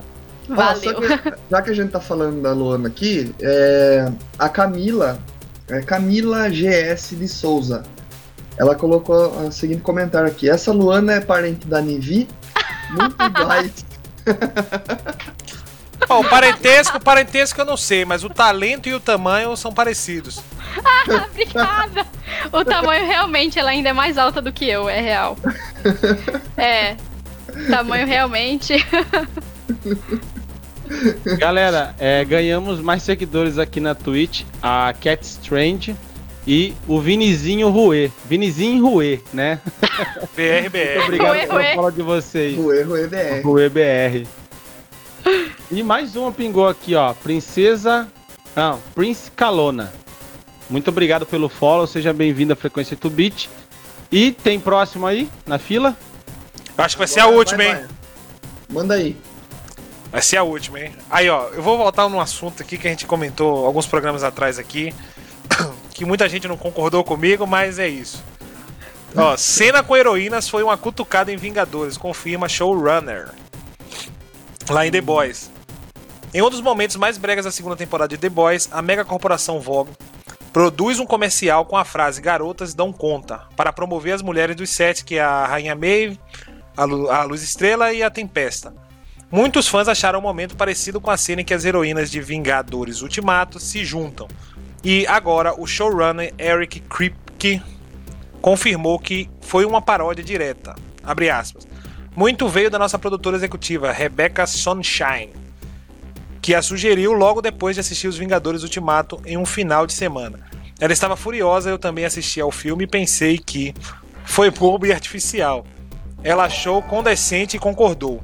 Então isso entregou um objetivo para nós, um objetivo satírico quando realmente há algo ridículo em um herói, uma celebridade ou na cultura hollywoodiana, nós corremos atrás. É um tiro certeiro, fecha aspas. As duas temporadas de The Boys estão disponíveis na Amazon Prime e a terceira temporada ainda não tem data de estreia anunciada. Mano, eu vou voltar nesse assunto mais uma vez. Eu acho que The Boys não precisa ficar fazendo sátira a, a nenhum universo de heróis aí, mano, pra ser bom. Acho que eles batem muito nessa tecla aí, isso já tá me deixando irritado já. A série é muito boa e eles continuam nessa, nessa, nessa pegada aí, mano. Ah, eu não pensei como sátira, na verdade. Eu, como mulher, eu, a referência foi clara, eu lembrei automaticamente de Ultimato, não tinha como. Mas o berro que eu dei a hora que aconteceu isso, eu fiquei, gente. E eu vi, eu não, eu não li HQ, mas eu vi que na cena do, da HQ são os caras, né? Uhum. E não são os The Boys que dão a porrada nela, enfim. Pela, eu vi só uma foto. E aí eles terem mudado pra ser as mulheres e chegar a Maeve, eu achei sensacional. Mas eu não vi como uma sátira. Vendo desse jeito, eu já fiquei meio tipo. Poxa. Ah, Por que fazer isso? Né? É, não precisa. A série é muito boa, tem conteúdo pra caramba. É, é totalmente fora do clichê, porque, né? é, Exatamente. mostra uma outra versão, não tem o que se apegar ao que tá rolando por fora. Uma outra idade do- dos super-heróis, entre aspas, né? Vamos dizer assim. Sim, é. Não precisa. Eu, que eu, eu bati nessa tecla, eu bati nessa tecla aqui, eu falei, cara, é uma série tão boa que não tem necessidade de ficar fazendo sátira, nem esculachando nenhum, nenhum outro universo, nenhuma outra produtora, nem nada. Nem nada que a gente é fã, né? Que a gente já conhece há muito mais tempo. Não tem necessidade. Começaram assim, né, vai? Eles já, já começaram com essa pegada, né? E então acho que eles vão levar isso daí até o final da série, não tem o que fazer. Mas acredito que isso possa ser um tiro no pé. Até que eles façam uma piada sem graça que, que firam a comunidade, a comunidade deixe de assistir e comece a cancelar a série. É, porque pra É algo a cancelar se na pensar. internet é a coisa mais fácil do mundo. Sim, sim. Infelizmente, a cultura do cancelamento ela tá aí e ativa e é um, um deslize. Só um deslize e pronto. Tchau. É fácil mesmo. Só fazendo uma correção aqui, galera. Cat Strand é um cara, tá? Foi mal. Ah, tá. O Nick não ajuda. Eu, o, o Conrado até deu uma zoada aqui falando que o Nick não ajuda, mas é porque realmente eu achei que fosse. Tudo bem. Bom, antes da gente ir, cara, eu vou fazer aqui só um último comentário. É, vocês viram o que, aconte... o que, que o Phil Spencer falou sobre a Bethesda? Opa! ah, eu vi isso aí, eu vi, eu cheguei a ver. Bom, eu vou só abrir as aspas aqui e a gente brinca de discutir. É, ele falou assim, ó. Não precisamos lançar esses jogos em outras plataformas. Diz Phil Spencer sobre a Bethesda. Não vou ler mais nada. Sobre isso, galera, o que, que vocês acham? Né? A, a gente trouxe a notícia aqui, né? Todo mundo que curte aí o mundo gaming sabe.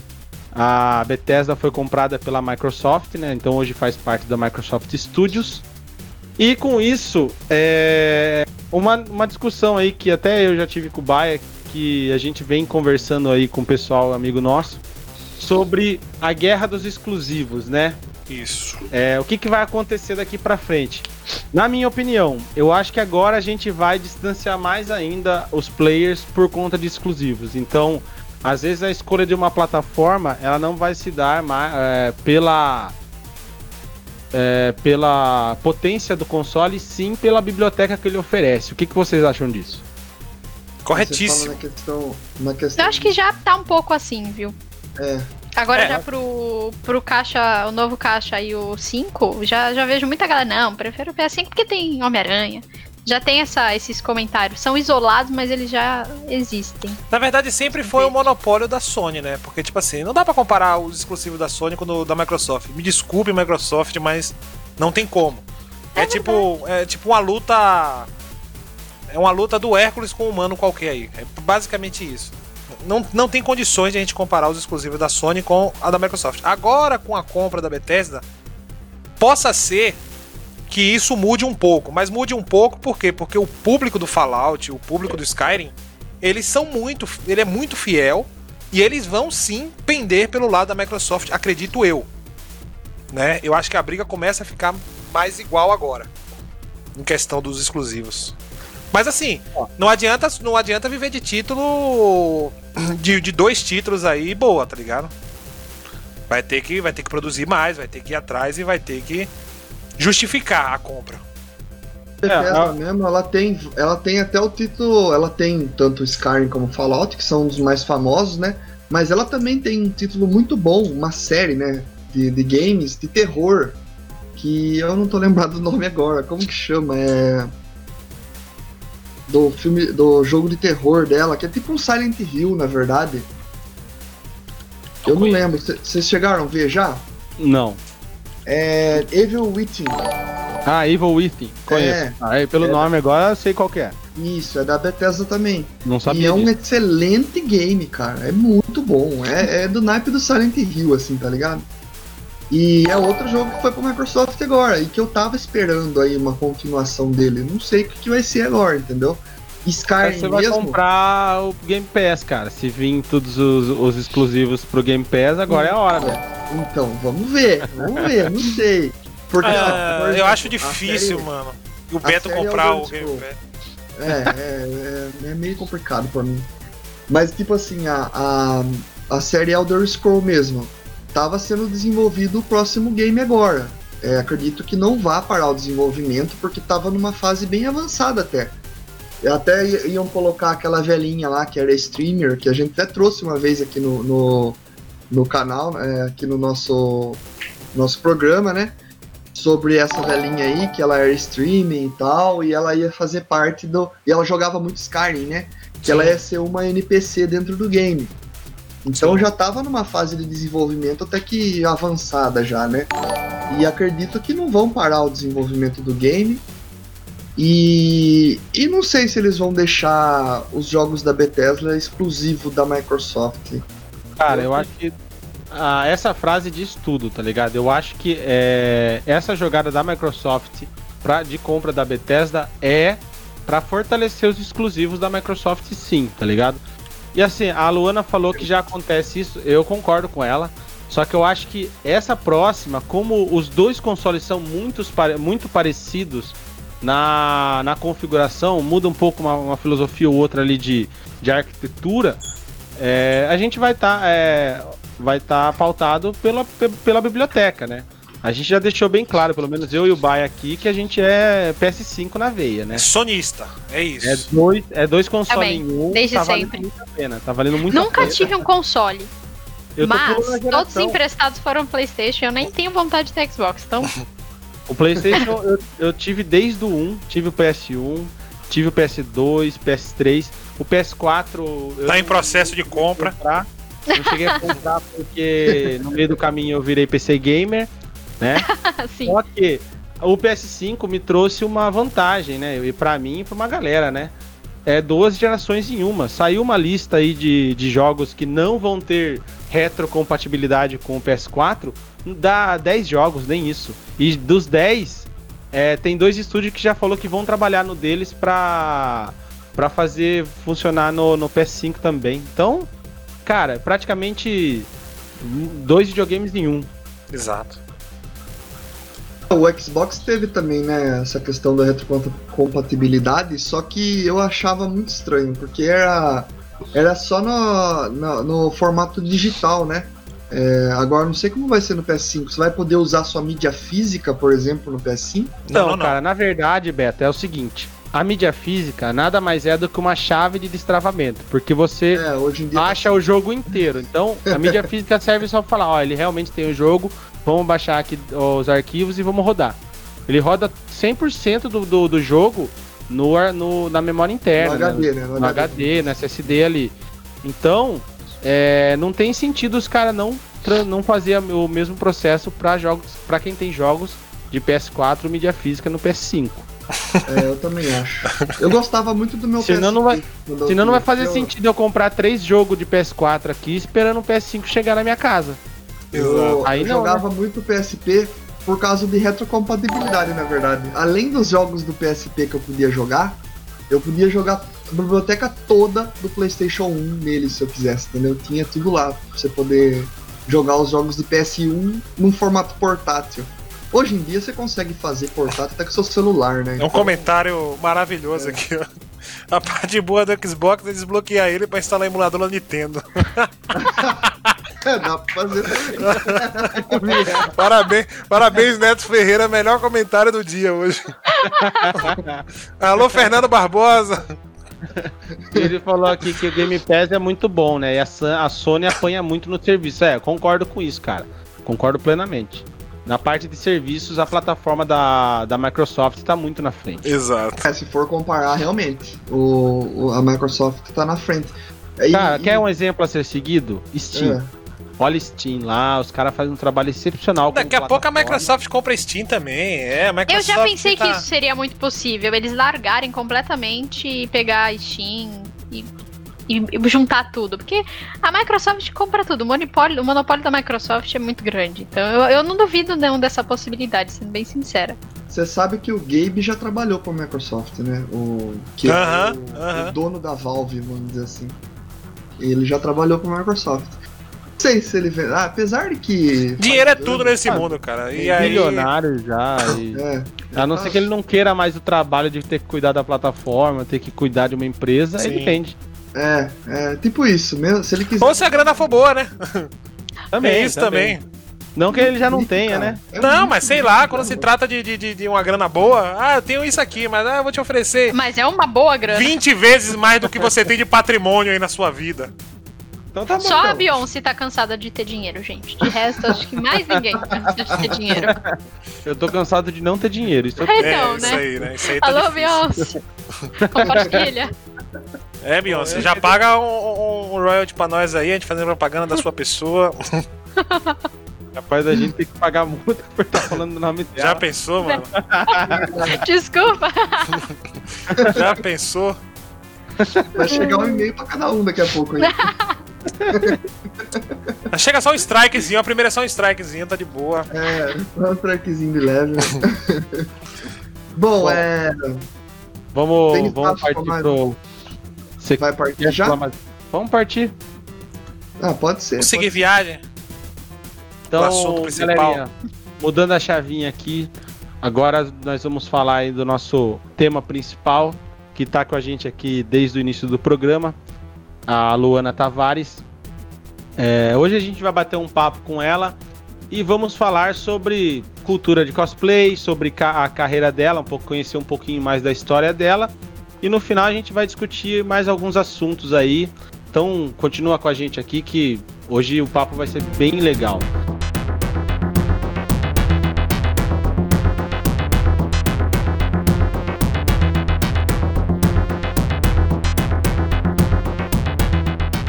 É, primeiro lugar, é, Luana, se você pudesse apresentar, contar um pouco da sua história, da sua carreira e tudo mais, fique à vontade. Vamos lá. Eu sou a Luana Tavares, tenho 25 anos. Sou cosplayer há mais ou menos um ano. Chega um ano e meio ainda.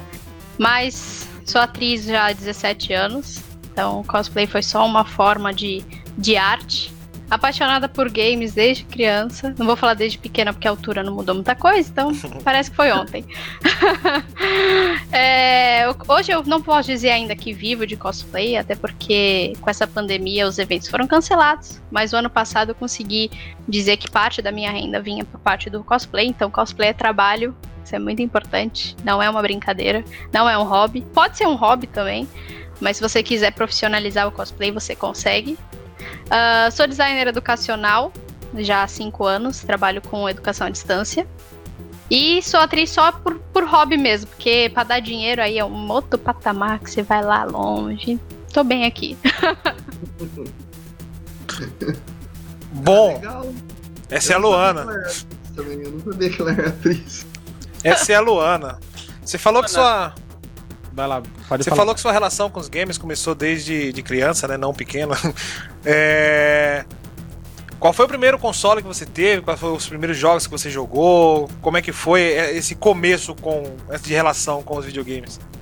Ou com então, os games? co- como eu falei, eu nunca tive um console. Porém, não sei o que acontece que apareciam uns consoles aqui em casa. Tipo, ah, alguém me emprestava. Então, o primeiro que eu tive foi um PS1, que foi emprestado por um ex-marido de uma- da minha irmã. E ele não jogava mais e deixou com uma caixa com 50, 70 jogos, eu nem lembro, mas tinha jogo até. Tudo que vocês podem imaginar, todos Piratation, né? Olha, não se façam isso em casa. É, mas eu acho que o primeiro jogo, eu não vou esquecer que eu era muito, muito fã, era aqueles Game Boy que tinha Tetris, que vendia na feira. Eu não sei se isso existia na época de vocês, na, na- no lugar que vocês moram aí, mas tinha uns Game Boy assim retangular que você jogava Joguei só muito. Tetris. Joguei. Meu, isso era maravilhoso. Aí era da minha mãe, eu ficava esperando ela, porque minha mãe é gamer também. Eu ficava esperando a minha mãe sair, parar de mexer pra ir fazer comida, enfim, limpar a casa, pra eu pegar e jogar. E era uma briga. Até ela comprar um pra mim. Então acho que pra mim esse foi o primeiro start do, da vida gamer, porque, né, quando você se vicia num joguinho, você acaba sendo um gamer também. E o primeiro foi o PlayStation 1, que aí foi quando eu joguei Harvest Moon, Resident Evil, que é minha paixão desde, desde o primeiro, desde aquele primeiro susto que o zumbi vira a cabeça pra você, eu falei, é o jogo da minha vida. Nossa, Aí começou daí a minha minha paixão por games. Você falou do, do daquele é, Game Boy genérico, né? Aquele 999 em 1, né? O Neto Ferreira até comentou aqui. Isso é, muito bom. Eu lembro que esses, esses fa- fake Game Boy aí, quando eu era bem pequeno, é, eu tenho 31 anos, então, assim, faz um tempinho. Eu lembro que era mó caro, né? Tipo, só tinha uma meia dúzia oficial aí e só tinha esses, tá ligado? Quem tinha era meio que a galerinha filho único, sabe? Aquela galerinha que Playboy. tinha é, uma, uma certa vantagem financeira aí por parte dos pais. Aí a gente foi envelhecendo, meu, o negócio começou a vir na padaria, tá ligado? Tipo, sabe aquelas gôndolas de padaria que tem Aquaplay e tudo, mas tinham lá, pá, pronto.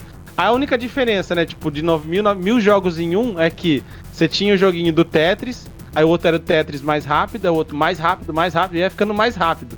E depois tinha o de corrida, que era o que eu mais gostava, né, que era, tinha aquele carrinho lá. E a mesma coisa, um, a diferença de um pro outro é que o outro era mais rápido, mas às vezes num nível insano, tá ligado? Que você só via a sombra, você só via o, o vulto, você nem sabia o que estava fazendo, até você bater o carro. Então, é, eu nunca tive um desse aí, né? E Game Boy mesmo também, eu nunca joguei Game Boy. Fui jogar no Advance depois de muito tempo. Ah, eu Ô, sempre chamei esses falsos aí de Game Boy, porque É. eu não sei, era, era videogame da feira pra mim. Você vendia na feira, era, sei lá, 10 conto, 15 conto, aquele negocinho, você botava umas pilhas ali e a diversão tava garantida. Sim, eu acho que você não chegou a ver isso daí, João. O que ela tá Passa falando. mandou aqui, ó, era 15 conto que na época davam 100 reais. É, Tipo isso. Não, mas era barato mesmo. Eu cheguei a ter um desse daí também. É, e a gente até levava pra escola. E não tinha só o Tetris também, né? Ele pegava o mesmo formato de Tetris, vamos dizer assim, né? E fazia uns jogos de corrida, de Sim. Fórmula 1. É. Era os mesmos blocos, né? Daí vai da sua cri- criatividade fazer os joguinhos com os bloquinhos, tá ligado? É Sim. isso mesmo. Da criatividade do programador lá. E eu cheguei a ter um Game Boy, na verdade. Só que eu fiquei doente por causa desse negócio aí. Meu pai se matou e foi lá e comprou um Game Boy pra mim na época, entendeu? É. Mas, ó, foi sofrido por ele conseguir comprar um pra mim. Você agradece até hoje, né? Com certeza. Sim, sim, com certeza. Nossa, eu dou todos os créditos pra ele hoje. Saudades, Assim, graças a você. saudades de, É, tipo isso. de ter nascido Playboy. Saudades mesmo. Porque o Game Boy eu só via de longe assim, coitado. Né? Primeira vez que eu joguei Pokémon Yellow foi no computador. Olha o computador bem, bem ruim que a gente conseguiu botar emulador. Mas Game eu nunca fui Playboy, vitrine, não, eu cara. Eu nunca fui Playboy, não, cara. É que- Não, não, do seu caso foi um sacrifício, eu tô falando, mas eu tinha. Eu, eu- eu Quem queria tinha ter sido Playboy, né? Eu queria ter sido Nasceu Playboy. já, olha, toma, esse Game Boy acabou. Nem lançou ainda, é pré-venda. Exato. Minha, É. minha mãe chegava e falava assim: ah, melhor eu focar nos seus estudos do que, do que te dar essas coisas agora. Eu falei, é. Lá na frente eu vou entender. E cartucho só no Natal e olha lá ainda. Porque Era caro também. E olha lá ainda. Nossa. Você falou você de comprava aqueles e ficava lá soprando, não funciona, tá É, claro, não tipo tem isso. como. Enquanto, enquanto você jogava o minigamezinho do Tetris aí, eu ganhava aquele outro minigame que vinha aclopado com água e tinha umas argolinhas pra você ir colocando no. Nossa, aquilo é maravilhoso. E o Aquaplay é original, tudo. o Aquaplay original é caríssimo, velho. Caríssimo, caríssimo. A gente tinha aqueles lá que se apertava. Pirata, nada, lógico. Era um monte de argolinha, né? Bem vagabundo mesmo. Esse você desse chegou aí. a jogar, né, Luana? Esse da argolinha? Opa, quando, quando não? Aquilo ali, ó, tinha uns peixinhos ali tatuados, você ficava lá só como. Você não encaixava uma argolinha, porque aquilo nem foi feito pra encaixar, porque foi feito tão mal feito que não tinha espaço pra encaixar a argolinha. Você tava lá tentando. A minha avó, ela, ela montava as argolinhas tudo, eu ia lá e virava o negócio, falando, agora monta de novo. Ela falava, não, você tá maluco, seu sacana. Ô, ô Luana, então você disse aí, né, que você começou praticamente no PS1, né, que você falou, né? Que foi o seu videogame que você. É, foi a sua introdução no, no mundo dos games, vamos dizer assim. Sim. Você não chegou a jogar o, o Super Nintendo, o Mega Drive. Joguei, mas bem depois, porque tinha uma amiga minha que tinha. um- uma amiga minha, filha única com dinheiro, que tinha vários consoles. Aí um deles era o Super Nintendo. Eu joguei lá na casa dela, mas assim, numa partida brincando. Aí teve Sonic, que foi que ela tinha coisa também. Mas muito pouco. Não fez assim uma parte importante. Era um fim de semana de piquenique. Sonic, eu sou pouco viciado. só introduzir você, porque você faz cosplay aí de jogos de PC, que eu cheguei a ver lá também, de jogos que são famosos hoje, hoje ainda, né? Inclusive de um que é muito famoso, você faz uma cosplay aí. E, mas essa introdução sua no, no PC game, assim, é, qual que foi seu primeiro PC? O que, que você jogava no PC? E o que, que você joga também hoje, assim, no, no PC? Então, quando eu fui ganhar um Windows 98 em. Eu acho que foi 2006, 2007. Eu ganhei um 98. Todo mundo já tinha XP, tava todo mundo felizão. E eu tinha ganho um 98. Eu era a pessoa mais feliz do mundo. Era aquelas caixonas assim, amarela, que já nem tava mais branco. E aí eu jogava todos os jogos possíveis que tinham no, no Clique Jogos. Acho que era Clique Jogos, se eu não tô muito louca. E aí tinha aqueles joguinhos, aí menininhas que jogavam dolls também. Quem é menina sabe muito bem que era vestir as bonequinhas. Então eu comecei ali porque jogava Paciência Spider, quem nunca? Quando começou a ter o. Acho que o Spider é do XP, né? No 98 só tinha o Paciência normal, se eu não tô enganada. E foi ali que eu comecei, mas ter um PC gamer e tudo foi quando eu comecei a trabalhar e falei, não, a primeira coisa que eu vou comprar é um computador gamer para jogar porque eu acho que ele tem mais possibilidades do que console, justamente por conta dos exclusivos e porque é muito caro você comprar o jogo. É, a promoção na Steam, geralmente você consegue comprar vai, um jogo aí por 80 reais, 90 reais, você vai comprar por menos de 150 no, no console. Então isso me fez ter um PC gamer, fora muitos jogos que são gratuitos, tipo LoL, Valorant, enfim, os jogos da, da, da Riot e outros também que você vê que fica gratuito diversas vezes. Então foi essa a minha escolha de ter um, um PC gamer no lugar de ter um console e poder jogar meus joguinhos e principalmente trabalhar. É unir o útil agradável aí que compensa mais. É, é o que a gente discute bastante aqui às vezes, né, no programa, essa questão do, do PC e tal, as vantagens de ter um PC, isso e aquilo. Isso daí a gente já discutiu é, bastante. É, todo mundo aqui é PC gamer, né? Mas é. a gente tem uns amigos que ainda insistem em ser consolistas. É, o pior, consolista de Xbox. Né? Exato. Eu não queria nem bater nessa tecla, mas. Para uma confusão, né? Mas é bem por aí. Não, mas. É, você falou um negócio aí da, da, da Steam, né? Do preço da Steam. Meu, 90 conto num, num jogo da Steam ainda tá, tá meio caro. É, não, tá... disse até um lançamento, perto do não, é, lançamento. É, e ele tá né? pertinho do lançamento. É, tipo, você paga menos da metade do valor que sair em qualquer console né? Que até um ano no console o valor praticamente não baixa, né? E no Steam, menos de um ano, às vezes sai uma promoção maluca aí, você. Você pega 50% de desconto, o jogo 70 tá jogos por 100 reais. 80, 90. Meu, eu comprei uhum. todos os jogos do Sonic por 55 reais, cara. Todos, todos, todos. Vale todos, muito a pena. Desde o Mega Drive até o Dreamcast, os mais novos aqui que lançou. Meu, a promoção da minha vida essa daí. Eu disse 90 porque eu lembrei agora, eu comprei é, Resident Evil 3 Remake na pré-venda, pela nuvem, numa promoção, saiu 115 reais. Então, assim, a galera tava comprando pelo o, pro console, no caso, ou mídia física ou não, a galera tava pagando 230 pra cima. Eu falei, gente, que isso? Não, graças a Deus não foi a vida que eu escolhi. Ainda assim, a gente quando vê. Você falou, eu falei do, do, do, valor de 90, porque assim, às vezes a gente, a gente até. Meu, 90 tá muito caro. Uhum, exato. Tá, tá muito caro. Eu não vou comprar 90, não. Vou esperar baixar mais um pouquinho. Aí baixa pra 80. Não, ainda tá caro. Tá caro. Tá Aí quando baixa com... pra 50, você não tem dinheiro. Sim. Eu fiz isso com Resident Evil 2, que eu fui comprar um ano depois também, que eu falei, ah, não vou comprar porque nem é um dos meus favoritos. Né? Eu, eu, botei pouca esperança nele. Depois eu vi que era um dos melhores. Mas falei, não, não vou comprar. Aí tava 44, falei, ah não. Aí foi pra 60. Falei, ah, vai, não comprei por 44, mas depois vai aumentar de novo, vai 60 mesmo. Então é. E vai lá no vai... console, ainda tá sem conto lá, 110, 120. Exato. Não abaixa o preço nem. Mas ó, é, eu vou dar uma dica para você, acho que provavelmente você já saiba. Baixa o PicPay, sempre tem um cashback, aí você vai lá, ah, putz, saiu um cashback aqui que você ganha 10 reais se você gastar 50. Você vai lá, compra 50 de código da, da, da, da, Steam e ganha 60, né? Porque fica 10 reais de cashback. É, Quando você boa. vê, você tem 50, 60 reais de cashback lá, você praticamente ganhou um jogo. Eu faço isso direto, direto. Muito bom, eu não, não, não pensei dessa forma no PicPay, excelente. Tá bom. E a, e a gente tá. falando do PicPay de novo sem o patrocínio, né? É, já PicPay. vale, vale a pena. Vamos fazer essa. Patrocina aí. É, tamo aí, gente, tamo aí. E aí, Baé, quer seguir a pauta? Vamos lá.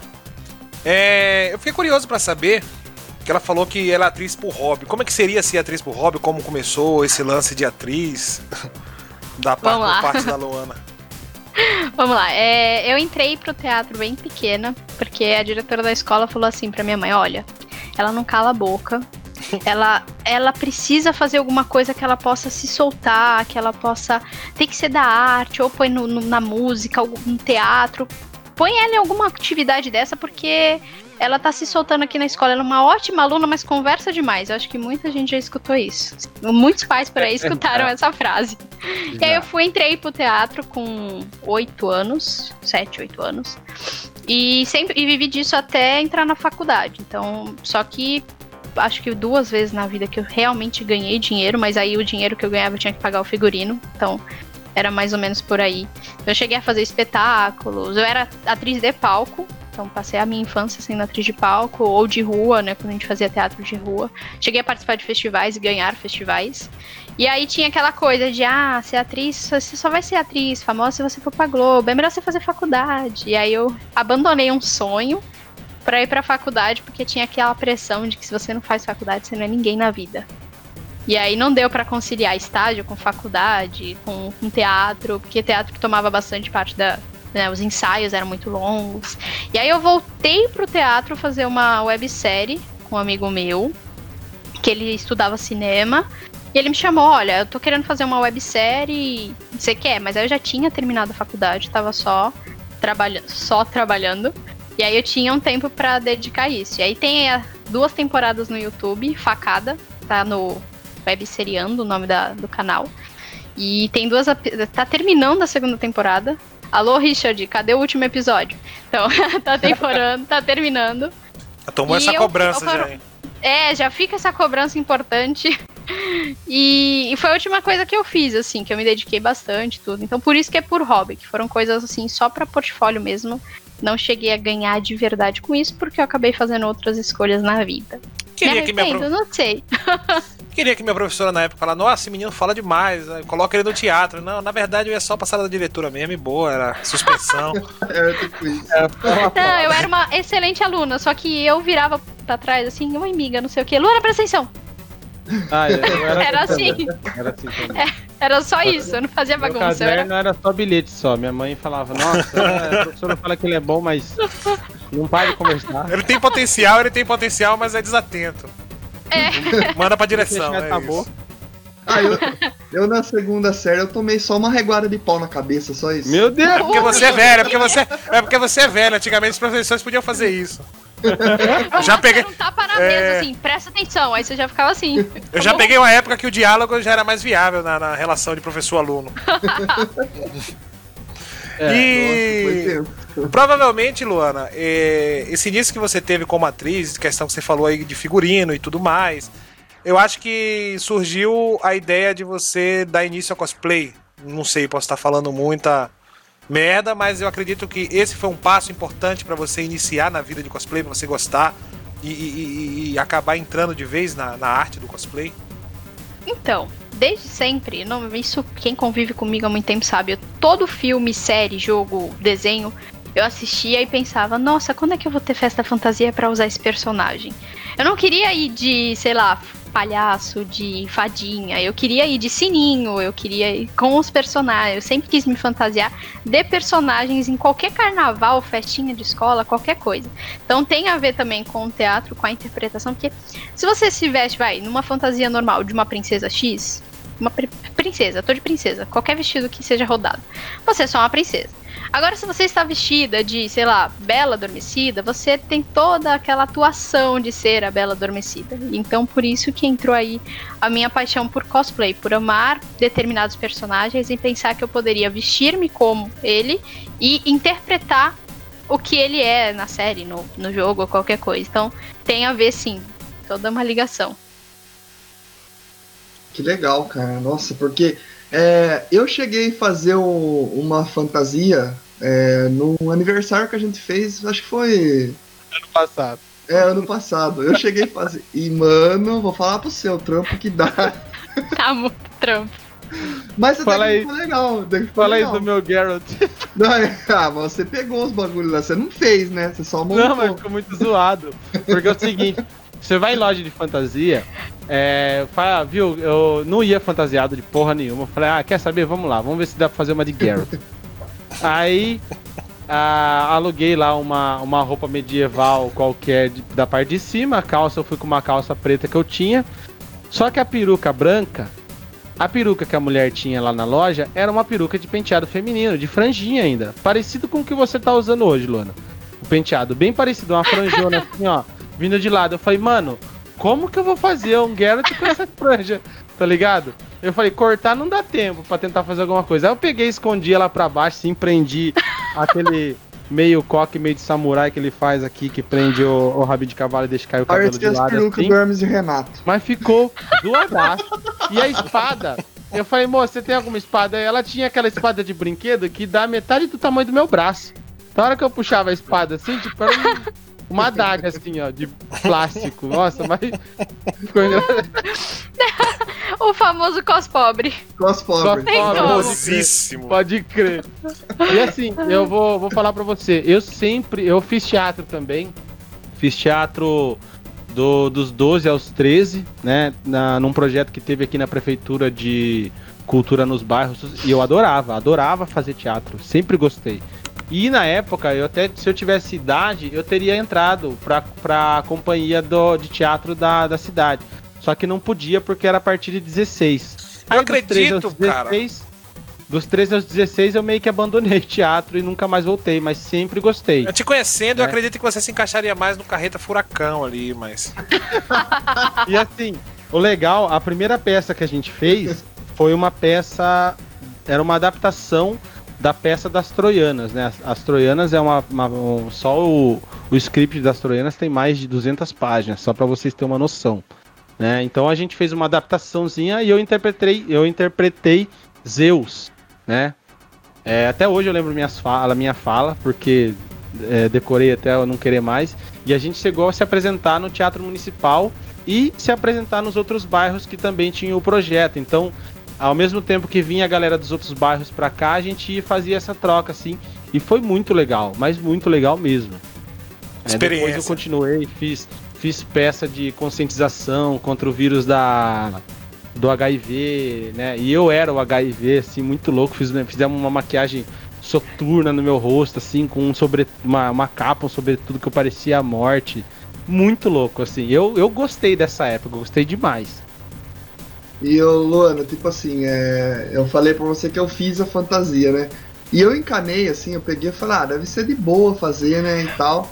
Aí eu, eu olhei alguns vídeos na internet e tal, como que fazia. E era tipo uma armadura de couro, assim, ó. Só que usando EVA. E fazendo a pintura, e eu usei taxinhas pra fazer como se fosse a, é, a- O que era preso nas armaduras, assim, pra prender uma parte na outra, né? E nossa, mas deu muito trabalho. Eu fiquei uma semana fazendo e daí eu achava que não ia dar certo. Aí não tava ficando do jeito que eu queria. Daí eu ficava tentando, tentando. E foi um pouco antes, acho que foi um dia antes da festa que eu consegui terminar. Aí eu olhei e falei, nossa, ficou legal. Só que daí faltou algumas partes ainda. Não consegui fazer ela totalmente do jeito que eu queria. Porque é muito complicado. Eu acho que eu não serviria pra ser cosplay nunca na minha vida. Você se arrependeu, tenho certeza. Ah, tipo, por que que eu inventei? Não, cada É. taxinha. Sim, sim. Cada taxinha colocando lá e martelando. Eu falei, nossa, o que, que eu tô fazendo da minha vida, gente? Isso taxinha aqui Era pra ser um negócio tão simples, era pra ser um Por negócio tão quê? simples. É, tipo isso. Só que na hora que eu terminei, eu falei assim, nossa, que legal. Veio aquela satisfação de você ter conseguido terminar, né? Só que ao mesmo tempo eu não terminei do jeito que eu queria, mas ficou bom. Mas é trabalhoso, é muito Ah, trabalhoso. demais. A Luana já adiantou um pouco aí, logo quando ela tava se apresentando. Mas a gente Ô, vai. só, só antes de você, terminar, você começar outra pergunta, é, infelizmente eu vou ter que sair, rapaziada, que já é umas quatro e pouquinho e eu preciso trabalhar na festinha dos meus filhos, como eu disse aí no começo do programa. Então eu não vou poder ficar até o final do programa, eu vou ter que sair aí pra poder fazer alguma coisa aqui, né? Senão eu vou deixar eles na mão. É Luana, isso. foi um prazer conhecer você. É, prazer é meu. É, infelizmente eu não vou poder ficar até o final do programa, né? Mas já deu aí pra gente dar risada, conversar um pouco e foi bem legal até agora. E bom programa para vocês aí. Obrigadão. E Valeu. eu vou nessa, rapaziada. Abraço. Valeu, Betinho. Até, até mais, Beto. Tamo junto. A gente. Esperar o Betinho já saiu já. Então, dando continuidade, você já meio que adiantou pra gente logo no, no, quando você se apresentou a questão do trabalho como cosplayer. Aí eu tenho uma sequência de perguntas aqui, né? Só para deixar o pessoal ciente. Cosplayer é trabalho? É possível é ganhar dinheiro com cosplayer? É possível sim. É, tem que investir, é um investimento, é, vamos dizer, alto. Ainda mais se você é perfeccionista e quer fazer o mais perfeito possível, mais fiel ao personagem. É um investimento bem alto. Isso é uma coisa que todo mundo tem que ter na cabeça. É, mas dá dinheiro se você souber trabalhar com isso, se dedicar direitinho. Não é tão valorizado, então você tem que se valorizar e você saber cobrar a tua hora. Porque é muito comum você não ter noção e acabar cobrando muito pouco. Porque você pensa, ah, eu vou ficar lá parado. Por exemplo, uma, um serviço que é muito comum é, é loja, por exemplo. A loja quer chamar uh, clientela e coloca personagem lá, ou quer divulgar uma nova coleção. Então é comum ter essa forma de atrair cliente. Então você pensa, ah, eu vou ficar lá parado, então eu posso cobrar, sei lá, 10 reais. Eu não vou dar uma média, porque cada um tem seu preço, mas coloquei um preço aí bem baixo. Quero, vou cobrar 10 reais, se eu vou ficar ali parado, 10 reais a hora tá bom. Só que você tá ali parado, sem beber água, muitas vezes num salto alto, numa roupa justa, numa roupa pesada, quente. É, é, é muito, muito cansativo. É uma coisa que a galera tem que pôr o quanto vale o seu cansaço. Porque ainda que você fique lá três horinhas no, no evento ou na, na, no que você foi contratado, você sai de lá e você vai deitar cansado, com o pé cheio de bolha, você ainda tem que tirar maquiagem, porque muitas são pinturas artísticas, dependendo do personagem que você vai fazer. Você vai tomar um banho que você vai estar tá pingando, fedendo, sabe? Então é muito, muito cansativo. Então você tem que pôr ali o antes de você estar se arrumando, né? A, a preparação, o quanto você gastou naquela roupa, né? Então, qual foi o teu trabalho, o, o depois e calcular um preço bacana que você pense, olha, vale a minha hora. E aí você vai conseguir job de acordo com o teu conteúdo que você tem para oferecer. Se você tem uma boa roupa, uma boa interpretação, tudo bacana, você já foi indicado tudo mais, a galera paga. É uma coisa que, que paga porque funciona. Eu já fiz esse tipo de trabalho e é cliente que entra na loja até dizer chega, porque chama atenção. Uhum. Principalmente em shopping, por exemplo. Então, funciona. Isso eu tô falando só esse tipo de trabalho, mas tem animação de festa, tem eventos como eventos grandes como Comic Con, essas coisas que são empresas grandes que contratam. Então, dinheiro dá para fazer.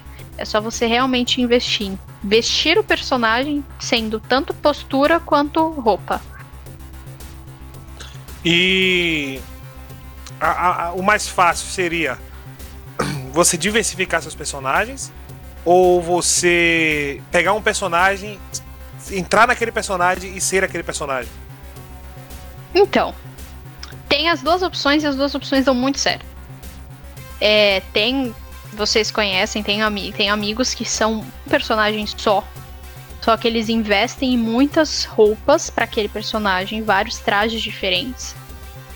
Que isso é muito importante para não ficar, para diversificar, para não ficar uma coisa só e investem principalmente naquele personagem como pessoa, né? A postura daquele personagem. E dá certo. E tem quem abre o leque, tem 5, 6, 10, 20 personagens que você tem mais opções e possibilidades e tudo mais. Mas aí vai, vai muito da sua do seu catálogo de clientes mesmo, do, do da galera que você conhece. Então não dá nem para falar aqui que é melhor, porque depende de como você trabalha mesmo. Uhum. João? Cara, é, ela falou aí de investir em um personagem só. Em qual que você se encaixa? Olha, eu estou agora fazendo começando a criar três personagens fixos meus, que são personagens que todo mundo procura, que é muito comum, que dá dinheiro, sendo bem sincera, é o personagem que dá dinheiro. Que eu pretendo terminar, se tudo der certo, até o ano que vem, que é a Viúva Negra do filme, a versão nova. Eu dando spoiler dos meus cosplays. a Viúva Negra do filme. A Harley do Esquadrão Suicida, que também tem muita gente que pede.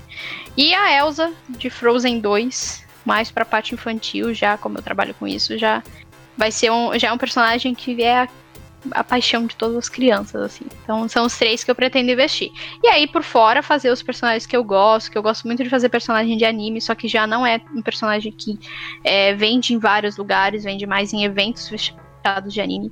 Né, uma coisa que você consegue usar mais. Aí eu começo a fazer esses por fazer, para em evento, para em concurso e afins.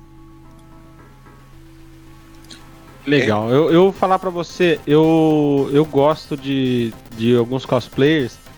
Uh, eu sigo uma cosplayer da Rússia, né? O nome dela é Irine Meyer, né? E os trabalhos que ela faz, assim, ela, ela tem uma linha de personagens gaming, né?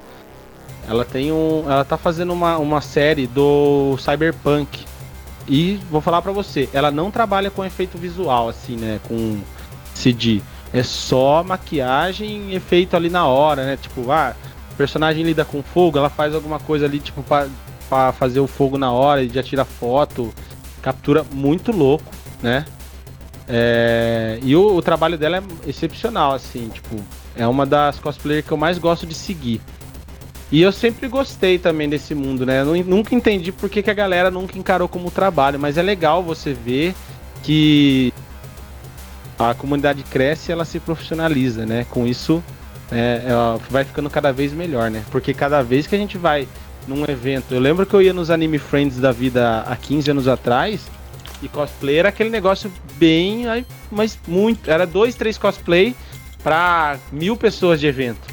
Hoje você vai, você tem uma uma toda uma uma staff, né, dentro do Sim. evento preparada para receber o cosplayer, né? para ele ter o espaço dele, para ele ter o tempo dele ali, porque ele, só o cosplayer, traz muita gente. Ele traz muita visibilidade pro evento. É foto, é divulgação, né? Rede social que pega muito, né? Bomba muito. E é legal Hoje... que as empresas viram isso, né? Então, estão deixando a comunidade mais forte com isso, né? Isso que é a minha visão. Hoje quase todos os eventos têm como o cosplayer como atração. É, não é mais só a pessoa que tá lá. O, o, o, cosplayer não tá no evento. O evento está tendo o cosplayer como uma atração. Então, eventos grandes, até como a BGS mesmo, ela libera é, ingressos gratuitos VIPs para os cosplayers. Tem outros eventos também que fazem isso. Que é justamente porque eles entendem que o cosplayer estando ali, ele está sendo atração para que outras pessoas venham. E, e, muita gente, eu mesma, antes de ser cosplayer, ia pra BGS para tirar foto com os, com os, cosplayers. Então é uma atração à parte. Tem espaço dedicado para eles que ficam um mais maravilhoso que o outro, que a pessoa vai lá pra tirar foto. Então Ai. é atração mesmo. Aí fica um, um, um parabéns especial pro Felipe e pro Marcelo aí por é, se preocuparem tanto né, com os cosplays, por valorizarem realmente esse trabalho. O Felipe e o Marcelo que são os uhum. donos da, da BGS. É, isso é muito importante. Que todos, que todos os eventos tenham esse, esse princípio aí de que nós somos atração e que nós estamos ali também como qualquer stand, como qualquer famoso, porque muita gente vai pra, pra ver a gente também. É. Só para engrandecer o evento. Na questão de, de, de desenvolvimento de fantasias, de, de, dificuldades com as fantasias, o que você pode contar pra gente? Todas. Eu detesto criar fantasia. eu não sirvo para isso, eu sou uma péssima cosmaker. Que, né, explicando pra galera que não conhece, o cosplayer é quem se veste do personagem, o cosmaker é quem faz a roupa, os acessórios, todos os detalhes do personagem. Isso vai de uma arma até uma, uma armadura, uma máscara, é um cosmaker que prepara, né? E eu sou péssima, já tentei, fiz várias coisas horrorosas. Graças a Deus tenho meu namorado que faz. Ele não é cosmaker, mas ele vai na minha onda e eu falo, eu preciso fazer isso, aí eu perco a, a paciência, jogo o pincel, aí ele pega o pincel mó calmo e pinta. Então eu, pra preparar, não espera um dia, quem sabe, porque ia facilitar bastante o meu bolso. Mas eu não sirvo para isso. Eu prefiro comprar pronto e procurar encomendar com cos cosmaker para fazer a roupa. E aí os acessórios que dá para fazer em casa eu vejo com ele. Ou com alguns cosmakers colegas também. Mas é essa parte comigo não, não sou boa não. então, eu sempre achei que muito da galera que entra pro mundo do cosplayer eles entram fazendo as próprias, as próprias né, fantasias, não sei se pode falar dessa forma. É, tem muita próprias... gente que se ofende. Eu não, não é, sou essa pessoa e não acho que há motivo para se ofender. Vestimentas, né? Vamos falar assim. Porque realmente começa como um trabalho ali pessoal, né? Porque você gosta daquele personagem, você tem alguma ligação com ele. Então, nada mais justo você começar fazendo a roupa dele. É, mas é legal também que ah, o mercado cresce, você vê gente vivendo de fazer é, vestimenta para cosplayers. Isso é legal. Né? Isso eu acho legal também. Uhum.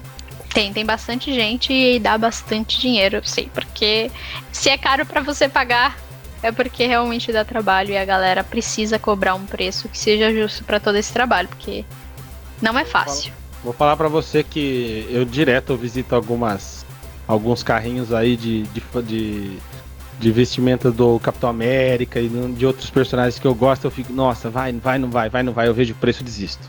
É. Pra um dia, quem sabe, talvez.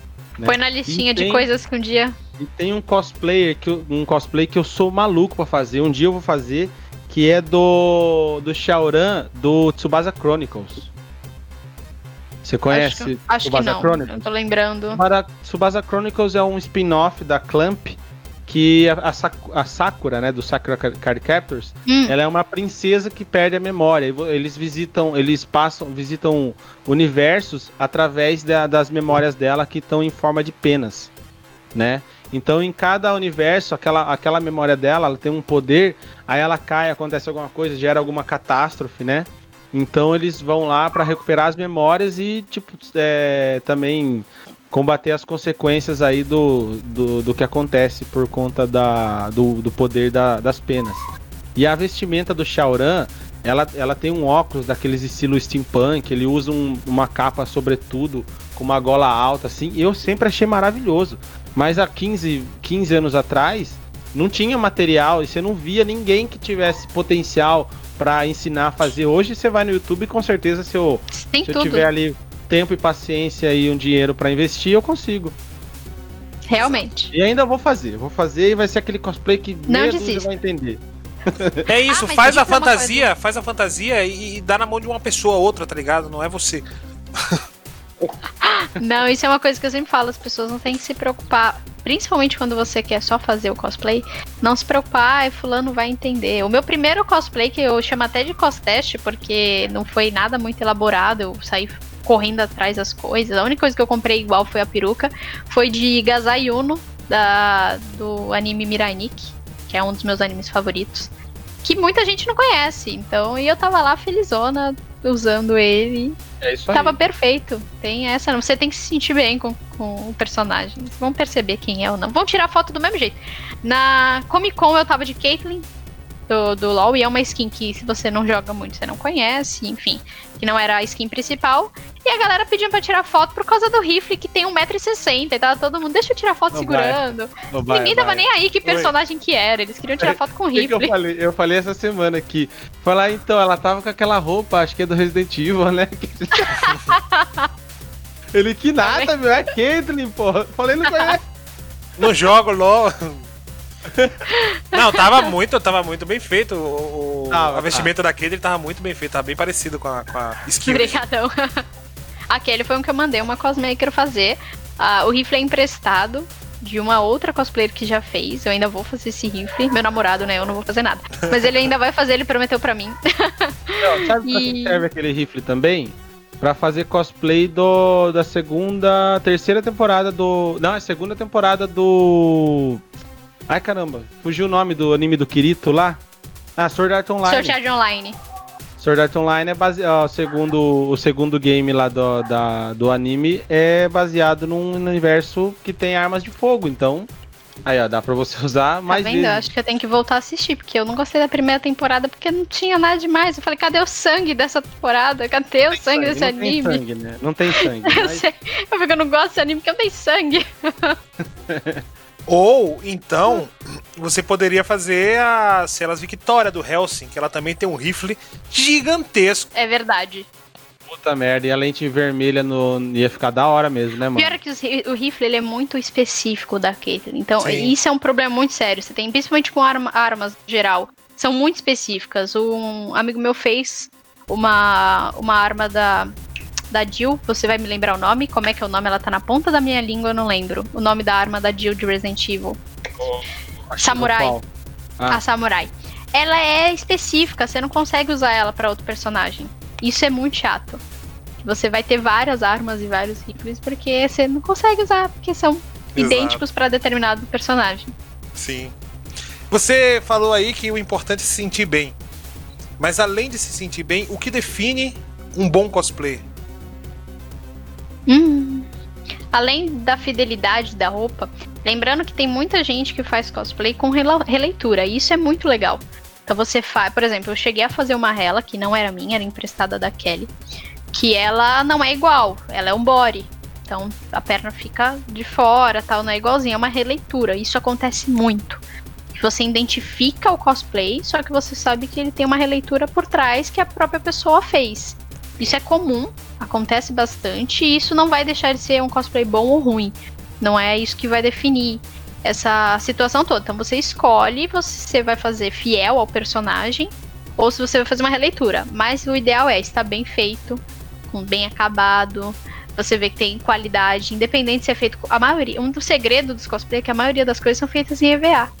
E EVA é barato. Então Aham, você não precisa fazer coisa com é, materiais extremamente caros, mas tem que ficar bem feito. Muitas e muitas armaduras que vocês vão ver por aí é tudo EVA. Carreta Você furacão. nunca vai ima- imaginar que é EVA. Deixa eu só fazer uma pergunta. É, eu acho que eu entendi a referência, mas é impressão minha ou a roupa que você tá usando é o colete do Vegeta? Sim, é o colete do Colete Vegeta. do Vegeta. E, ó, Eu não foi gosto só um pouquinho. mas a minha camiseta, ó.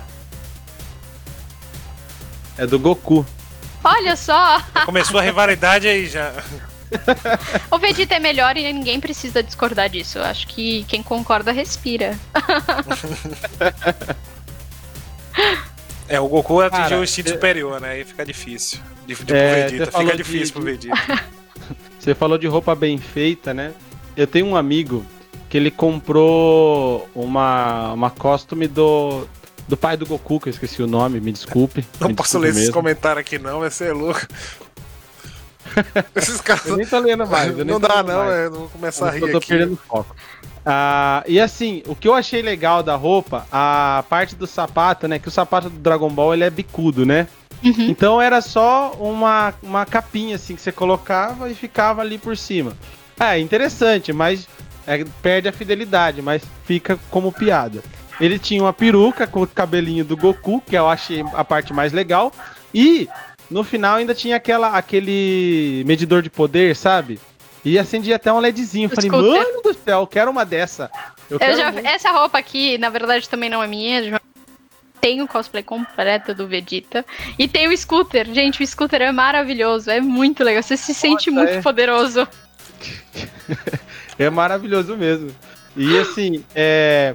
Eu acho que assim, é, animes, a, a dificuldade, por exemplo, o cabelo às vezes é muito característico, né? Então, é o que eu mais vejo de dificuldade. Às vezes, você vê que o cara faz um puta de um trabalho. E quando o cara consegue levar o trabalho a, a fino e consegue, tipo, fazer detalhes até no cabelo, é onde o negócio faz a diferença, assim. Você vê, puta que pariu, eu tô vendo o personagem na minha frente. Sabe? É Onde Sim. realmente, na minha visão, assim, destaca, assim, ó. E eu entendo, eu, eu imagino que seja uma dificuldade, né? Tanto que acho que fazer personagens que usam chapéu, que usam alguma coisa que possa disfarçar, talvez na produção possa ser mais fácil. É, isso é realidade? É muito mais fácil você ser cosplayer de foto. Porque existe uma coisa chamada Photoshop. E ele faz milagre. Então, tudo que não tá bem arrumadinho, você consegue ir lá acertar. Você coloca um poder, você empina um cabelo, você faz tudo. Você faz... Por exemplo, eu aprendi a usar lente de contato tem dois, nem dois meses. Porque eu não conseguia colocar de jeito nenhum. Então, dois meses pra trás, qualquer foto que você vê nas minhas redes sociais é montagem. Qualquer foto de olho que não é castanho é montagem. Então isso é uma coisa que o Photoshop permite. Que se você vai num evento, você não pode. Porque é, fica, não fica fiel. Tem muitos, por exemplo, como é que você vai fazer um Sub-Zero com olho? Tem que fazer aquela lente que tampa o olho e deixa tudo branco. Não tem como. Tem personagem que é extremamente importante. E é um detalhe tão pequeno que faz toda a diferença. É, é, é mega importante você se atentar a todos os detalhes. Teve um Scorpion que eu vi na, na BGS, tirei foto com o cara, tava maravilhoso. E ele tem, o Scorpion tem os olhos brancos, né? Tipo, imagine num caso desse, né? Tipo, o Scorpion tá lá com o olhão azul, sei lá, né? Verde. Ia ser estranho mesmo, faz Sim, diferença. Faz muita diferença. No, quando eu uso a Hela, por exemplo, é aquele chifre tem um metro e alguma coisa. É extremamente desconfortável Caralho. andar com aquilo. Eu já machuquei um monte de pessoa, porque eu sou baixinha, então machucava as pessoas altas, porque elas não estavam me vendo e eu também não estava vendo elas. Então é desconfortável, porém faz toda a diferença, gente. Chama atenção. Carreta tá furacão. Um Ele tem um metro e dez, eu acho, pra cá, né? Então é quase meu tamanho. Aí, Vitinho. Cara, já dá pra lixar o seu já, irmão. Carreta furacão. São bons cosplayers? Não, são pessoas que se fantasiam. Porém, eu amo, eu sou muito fã. Depende, ó. O Crash é um excelente cosplayer, nossa, que agora, olha, tá perfeito nossa. aquele Crash, gente. Eu, eu assisti 10 vezes seguida. Falei, Crashzão da tá massa. Tá muito perfeito. Crash é muito demais, ele. Crash é perfeito na. na muito, muito. Olha, eles arrasaram em colocar o Crash. Crashzão da massa. Sony Brasil, parabéns, parabéns pela. Olha. Eu, vou, eu não vou ler todos os, os comentários. agradecem. Eu não vou ler todos os comentários aqui, mas tem uns aqui que os caras são muito engraçados, né? É, o Victorious falou que eu tinha participado de um da staff de, de, de, de, um, de uma galera que, se, que, que, fazia cosplay, né? Que no caso era ele e mais uns amigos nossos. Só que eles fizeram um grupo de Mortal Kombat e aí no grupo de Mortal Kombat tinha o Scorpion, o Sub-Zero, o Sub-Zero vermelho, o Sub-Zero verde, o Sub-Zero roxo e o Sub-Zero cinza. Era basicamente isso. Ai, cara. Todas as versões de Sub-Zero. Era um grupo não de Mortal Kombat, era um grupo é, de Sub-Zero Exatamente. participantes. Fala Sub-Zero, cara, me vem uma música, não sei se já ouviram um funk do Sub-Zero. Não tem como, quem não conhece Mano, fala Sub-Zero, essa música vem na minha cabeça, velho. Sempre é foi Sub-Zero. e realmente era, era, eram vários Sub-Zeros. E o Scorpion, lógico. que era o único mais fácil de, de, decifrar. Depois eu acho que eu vou procurar essa foto aí e vou postar lá no, no canal da. Depende, da, da pra muitos podia ser um Sub-Zero amarelo. É, poderia ser também. E... Cara, entra naquela linha quando você vai jogar com dois players que é o mesmo personagem, um muda a roupa pra, um, com uma Sim. cor nada a ver. Igual você jogar com, com o Ryu com a roupa roxa e a luva amarela, ro, ro, verde, tá ligado? Sim. Porra, não escolhi essa, tá ligado? a Isa Brody perguntou aqui qual cosplay favorito que a Lu já fez.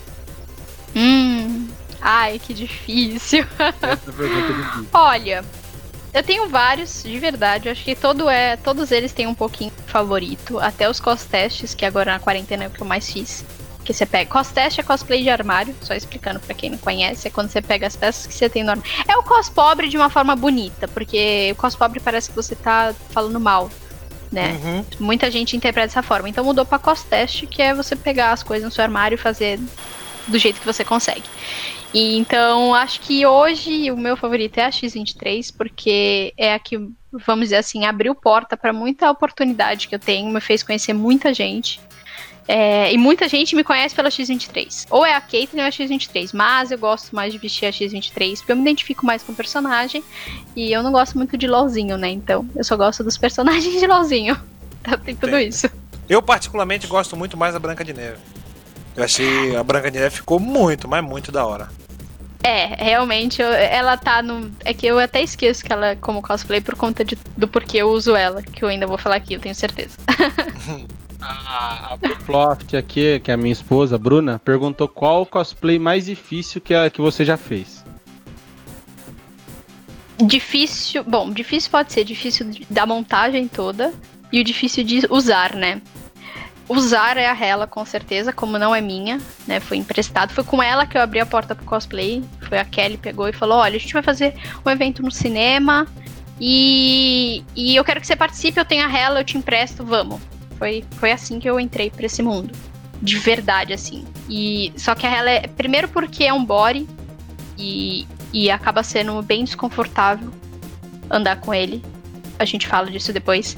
E segundo, por causa do chifre, que, né, você tem que prestar atenção se você não vai machucar ninguém, se não vai quebrar, se você ocupa muito espaço e num evento grande isso não existe, porque todo mundo tá andando colado e você tem que ir andando de lado.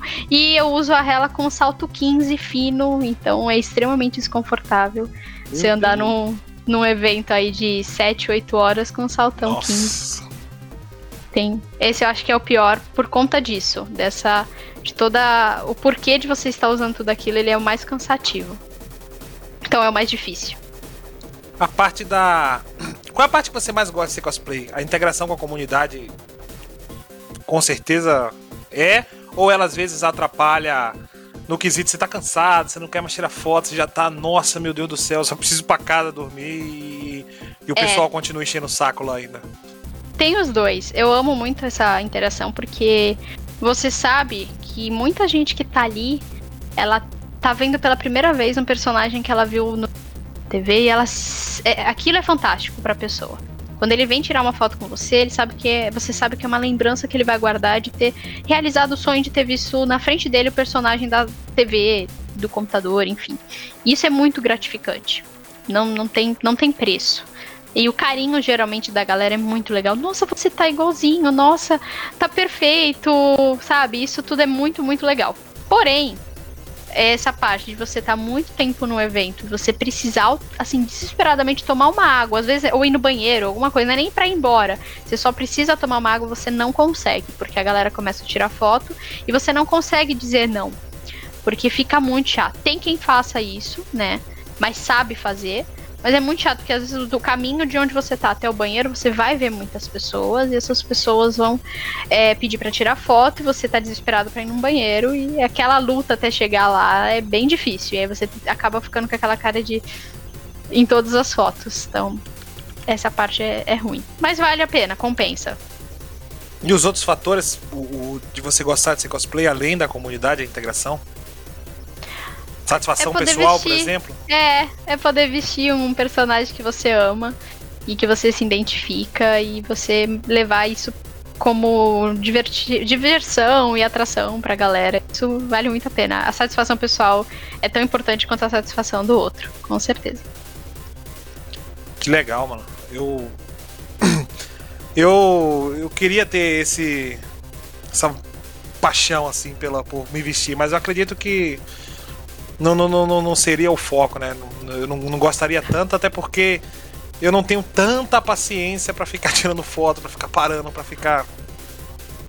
Aí eu não sei é, se daria certo, porque eu acho que essa é a parte principal é, de você ser cosplay, né? Tem que ter paciência e tem que ser gentil o tempo inteiro, até quando a pessoa não é tão gentil com você, porque acontece muito. muito. Então você tem que ter uma resiliência e uma paciência ali de Jó. Isso é verdade. O então. Danilo Nunes mandou pra gente a foto aqui, se você quiser passar na Twitch aí, Jota. Eu tô, tô colocando aqui agora. se quiser passar, é, esse, era o, esse era o MK do, do, do dos variados sub-zeros, é. Essa é a foto. Ai caralho, botei a câmera errada. Olha lá. Mano. Ah, muito bom! ah, tem uma katana ali, poxa. Ó, Tem. Vai. Agora dá pra ver. Pô, tá legal, velho. Não, tá ficou muito tá... legal, ficou legal. Não, tá muito legal. Dá, dá quase uma torre inteira aqui de. Tem até o, o Shao Kahn ali.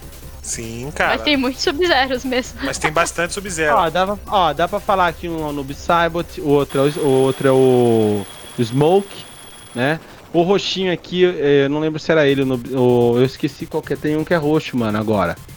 Tá ligado? Ó, tem o Reptile. Então dá, dá, dá pra disfarçar aí e falar que os coloridos. Rain, Rain, boa, Neto, boa, valeu. Valeu mesmo. Então dá pra, dá pra ir longe, cara. E assim, o Neto Ferreira aqui falou de um de um contest que você fez de, de Orochimaru que ficou muito top. Ah, eu cheguei a fazer, foi só uma maquiagem mesmo. E foi uma das, das que eu falei que eu não usava lente ainda, e eu, que é feito do Instagram.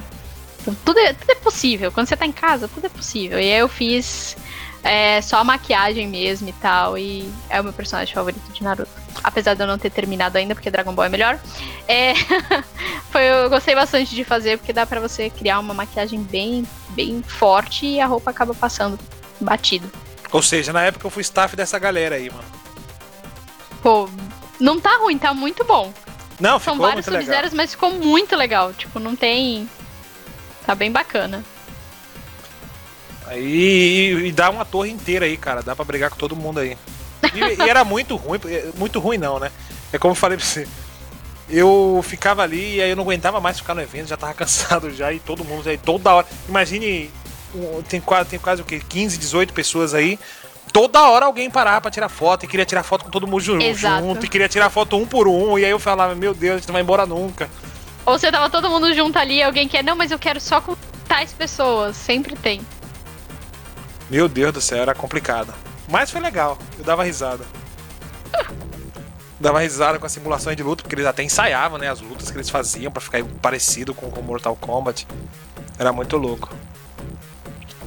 Vamos seguir a pauta, Baia? Vamos, vamos dar um seguimento na pauta aqui, ó. O próximo assunto da pauta vai ser do personagem que eu considero favorito, né? Até por, por, por eu gostar muito do, das princesas da Disney. Você fez a Aurora e você fez a a Branca de Neve. Como que surgiu esse lance de ação social com as princesas? Minha parte favorita. É, eu posso dizer que eu comecei cosplay com a, as princesas, é que eu não encarava como cosplay. Eu me vestia para doar amor. E eu vou fazer amanhã quatro anos de Princesas Caiçaras, que é um grupo aqui da Baixada Santista. É um grupo voluntário né? Ela, elas já existem há oito anos. Eu entrei há quatro. E, e é um grupo que vai em instituições. Enfim, convidam a gente, a gente vai. E a gente faz muito evento também. Infelizmente, com a pandemia, a gente só tá fazendo eventos virtuais. E quando eu fui chamada, eu fui chamada para ser a Sininho, né? A fadinha do Peter Pan. Uhum. E foi a primeira, primeira vez que eu realmente investi em colocar uma roupa, comprei peruca, tudo isso, comprei asinha, tudo isso. E fiz. Cheguei a fazer mais ou menos um ano de eventos de sininho até ter uma reformulação no grupo e eu assumia o, o, o personagem da Branca de Neve. Então, são 23 garotas e todas elas se vestem de uma princesa específica, não existe uma rotatividade. Acontece de vez em quando a gente querer trocar, né? Ah, vamos fazer inverso, assim. Mas cada uma tem a sua princesa específica. E a gente se veste com a roupa da princesa, a postura da princesa e vai nos eventos levar amor, enfim, um pouquinho de alegria para as crianças que precisam. Então esse foi, vamos dizer, a minha porta do cosplay, apesar de eu não considerar e eu evitar usar ela para outras coisas porque a, eu tenho um carinho muito grande com aquela com aquele vestido, é minha paixão. Porque eu sei o que ela leva de importante para as crianças e adultos que a gente atende. Então eu, eu, tenho esse carinho, esse cuidado que eu não tenho com nenhum outro cosplay. Apesar de né, cuidar por saber do preço que ele custa e de tudo mais, é um carinho especial. É uma, uma paixão mesmo, um xodó que eu tenho pela Branca de Neve, porque eu sei o quanto ela é importante para as ações que a gente consegue fazer. Que maravilha, cara. Eu, eu sei bem como é esse sentimento de, de ação social, porque a gente, participou, a gente participou de Atlética aqui, e na Atlética eu sempre fui o tipo de cara que eu gostava de, de, de, ver o tipo da ação que a gente ia fazer. Não era só arrecadar o alimento e ir lá entregar e boa. Não, eu gostava de passar um dia no orfanato, gostava de passar um dia no asilo, gostava de ver como é que funcionava, para onde eu estava destinando aqueles recursos, né, para ver se realmente valia a pena, se realmente eles cuidavam bem das pessoas. E, lógico, a gente não fazia nada fantasiado, nada vestido de, de, de, de característico de algum personagem. Mas eu acho que o intuito e o sentimento acaba se tornando o mesmo, né? Quando você vai lá, escuta história, quando você conversa, quando você se sente na pele da outra pessoa que tá lá e você ajuda a alegrar ou ajudar ou, ou melhorar um pouco o dia daquela pessoa. Isso não tem Não tem preço. Tem preço. Isso é uma coisa que faz muita falta para mim na quarentena, assim. porque é uma coisa que eu falo para todo mundo: façam ações sociais. Você, a, a, vida é muito difícil de todo mundo, né? A gente sabe, ninguém tem vida fácil. Todo mundo tem seus problemas. E você se estressa tanto por coisas pequenas, ou porque um chefe fala um A mais torto, ou porque você chegou em casa e a toalha estava em cima da cama, enfim, tem várias coisas pequenas que você se estressa, que você vai ali naquele momento e ver aquilo que as pessoas estão passando, que o que você passa não é nada, que você é uma pessoa saudável, abençoada e tudo mais, e que você pode ajudar aquele dia daquela pessoa. Nossa, meu, você volta para casa revigorado e você começa a dar valor para a vida e, e dar valor para tudo que você tem. Isso, o abraço, nossa, abraço de criança. É, aquela criança absurdo. que não tem nada, que nunca foi num cinema, a gente levou pro cinema a primeira vez. Ai, eu vou chorar, droga. você levou pro cinema pela primeira vez, abraçar com força, falando, meu, obrigada, você é a princesa da minha vida. Ah, não. Não tem preço, não. Isso não, não dá. Isso é indescritível. Eu falo questão... para todo mundo que a vida muda quando você entra para ações sociais. Em questão de ação social em orfanato, eu lembro que a minha mãe, ela sempre sempre pegava e destinava uma parte do 13 terceiro do meu pai pra gente ir no orfanato lá e fazer doação de, de mantimentos, né?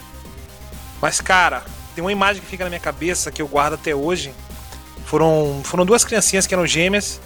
E aí a gente foi lá fazer doação e elas chegaram pra minha mãe assim, e é de cortar o coração de você chegar em casa arrasado, tá ligado? Ô tia, você não quer levar a gente não? Meu Deus do céu, né? Esse dia foi é. absurdo. É, Esse é, forte. Foi absurdo. Tem determinados lugares que a gente vai que eu, eu, eu falo que são os mais. Já por acaso a gente foi num um orfanato, não era o combinado. A gente ia fazer um evento de Páscoa num. Um, tipo um, um orquidário que tem pra cá, né? Que é uma, um, um lugar tipo, que a galera faz piquenique, enfim, é um, um espaço grande. E, e deu errado. A equipe que ia fazer com a gente. A equipe não, né? A instituição que ia fazer com a gente cancelou, a gente já tava lá. E a gente começou a correr atrás de instituições que a gente podia ir lá na hora.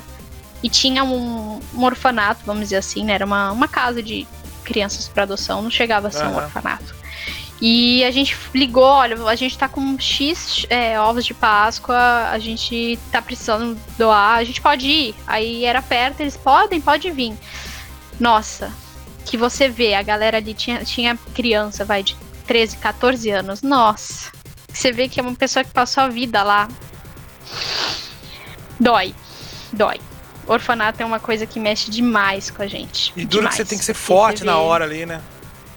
E tem que ser forte. Você tem Tudo que segurar bem, é o máximo. coisa, a gente sai, a galera vai embora, é, é, aí pronto, você chora em casa, chora é... no banho, você... Porque ali você tem que Respirar manter a postura e, e... Eu acho, eu acho complicadíssimo. O orfanato para mim é um dos trabalhos mais complicados. Assim como comunidade também. Comunidade também mexe um pouco comigo. Fazer trabalho é, em comunidade.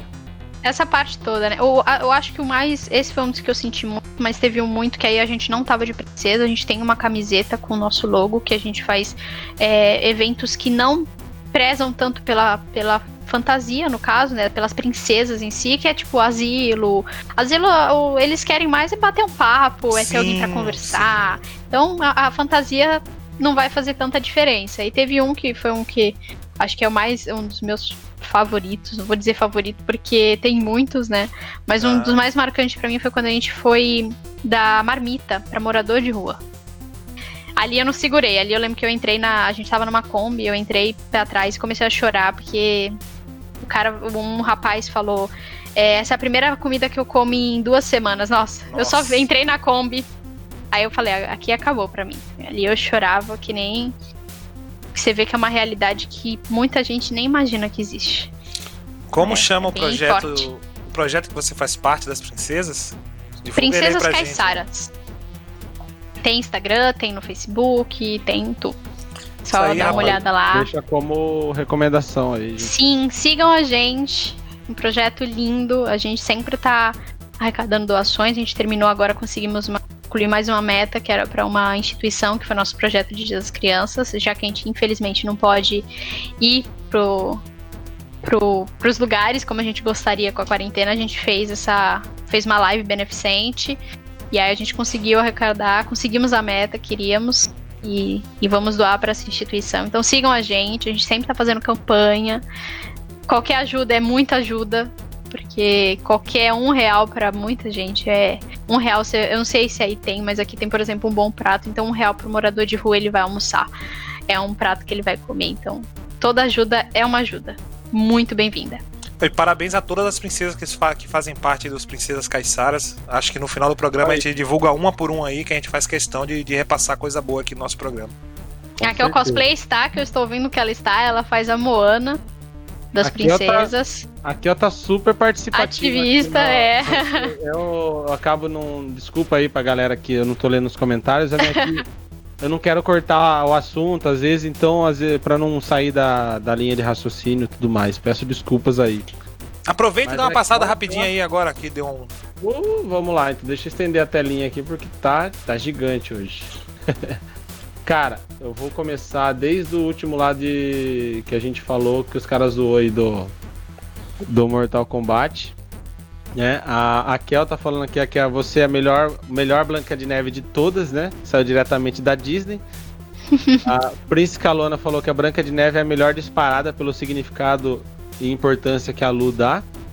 Ah, e falou que, que, ficou toda arrepiada aí com a história e tudo mais. E Pilar de Idosos é dolorido demais, né? Porque às vezes.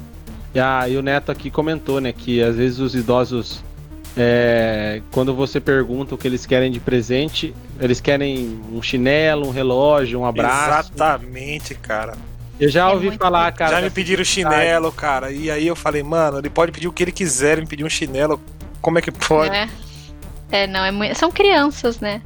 É, teve uma que, uma das vezes que eu fui num asilo também, que tinha uma, uma senhora que tava muito brava. Ela não queria fazer nada, não queria jogar, não queria dançar. Eu fui cantar pra ela, ela falou, não quero ouvir. Aí eu consegui, na, eu falei, não, eu vou insistir nela. Consegui tirar dela um sorriso.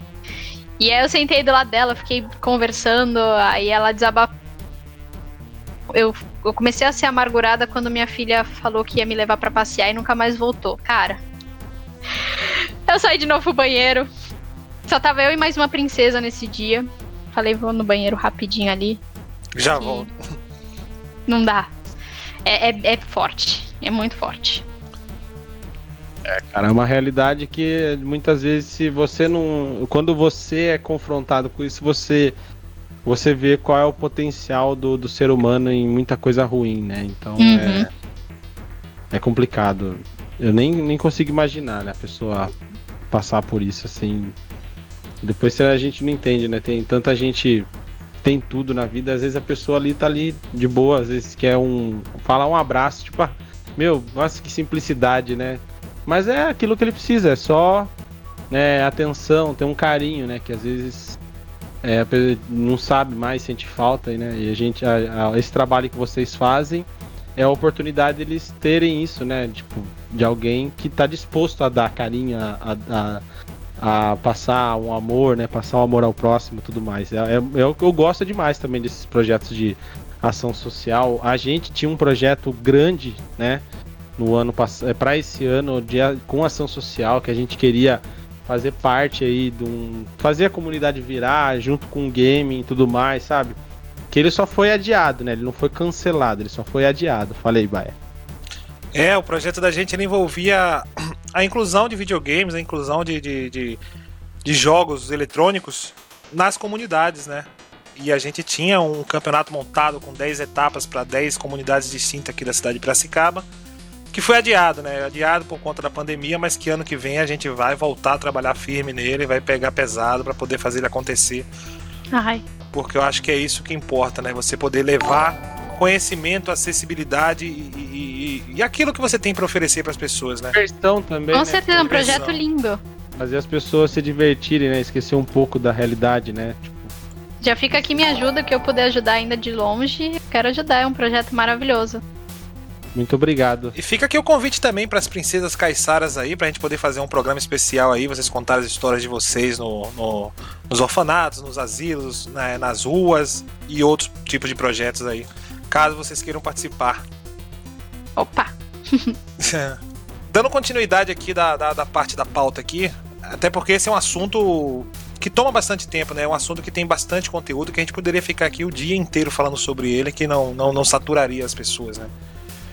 Mas como o nosso tempo está um pouco corrido, mudando de assunto, é, eu, eu tenho um, um, uma dúvida, né? O Patreon ele é um meio alternativo de geração de renda também para cosplay. E geralmente no, no exterior, os cosplayers, na verdade as, as meninas, elas usam isso de forma é, de forma artística na parte de você produzir um ensaio, seja ele com nudez ou não. Por que que aqui no Brasil você acha que não funciona tanto quanto no exterior? Você acha que é por causa do, do consumo? As pessoas consumem mais lá fora e aqui não? Então, vamos lá. É, posso estar sendo preconceituosa, eu não sei dizer exatamente se é um preconceito ou se é uma visão mas eu vou deixar claro aqui. É, o brasileiro, ele tem. O brasileiro, o homem brasileiro, vou, vou explicar aqui. Ele tem algum, alguns problemas diferentes da galera de fora. E, e algumas coisas acabam não dando certo por conta do, da postura de muito homem. É, e acaba tendo, por exemplo, eu mesmo só conheço pessoas que têm Patreon ou OnlyFans, que é outro parecido, que vendem packs com nudez ou seminudez.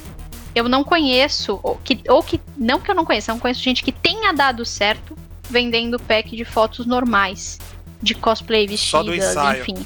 O ensaio normal. Por que não vende? Porque, infelizmente, o consumidor é um homem que quer ver nudez. Até porque as revistas grandes pararam de produzir, né? não vou falar nomes, mas vocês sabem, as grandes revistas masculinas uhum. pararam de produzir e esse virou um meio alternativo da galera consumir o mesmo conteúdo. Então, infelizmente, hoje, espero que isso mude mais para frente, a pessoa, o homem, enfim, o consumidor, ele só vai investir nisso se for benéfico para ele nesse sentido. Ele não vai querer comprar para ver a foto e colocar de wallpaper no computador. Sim. Infelizmente é um trabalho que aqui ainda não deu certo, acho que acho eu que por conta do pensamento de, do público masculino, que é o verdadeiro consumidor. É muito difícil mulheres comprarem justamente porque só se vende a, a versão semi-nudez ou com nudez. Eu confesso, eu acho isso. Eu confesso que eu acredito que ele chega a ser até um pouco perigoso, né? Quando você quando você coloca o, o os levels lá, né, de, de, de, compra. Ah, com um dólar você vai ter direito a isso, com 10 você vai ter direito a isso, com 20 e assim por diante. Tem, eu acho que tem estágios do Patreon lá que eles acabam se tornando perigosos, perigosos no sentido de você é, é fornecer seu telefone privado, no sentido de você fornecer o seu Instagram privado, no sentido de você fornecer várias coisas privadas que são suas que podem ser usadas contra você por aquele indivíduo que está mal intencionado. E tem um outro fator que eu esqueci de falar, que é muito importante, que não dá certo, é o dólar. O dólar tá muito alto. E o Patreon você paga em Sim. dólar. Tem parceiro, tem parceiro não, tem similares que são BRs, que eu esqueci agora até o nome de um deles, que é, é BR, que aí você paga em real e acaba compensando mais.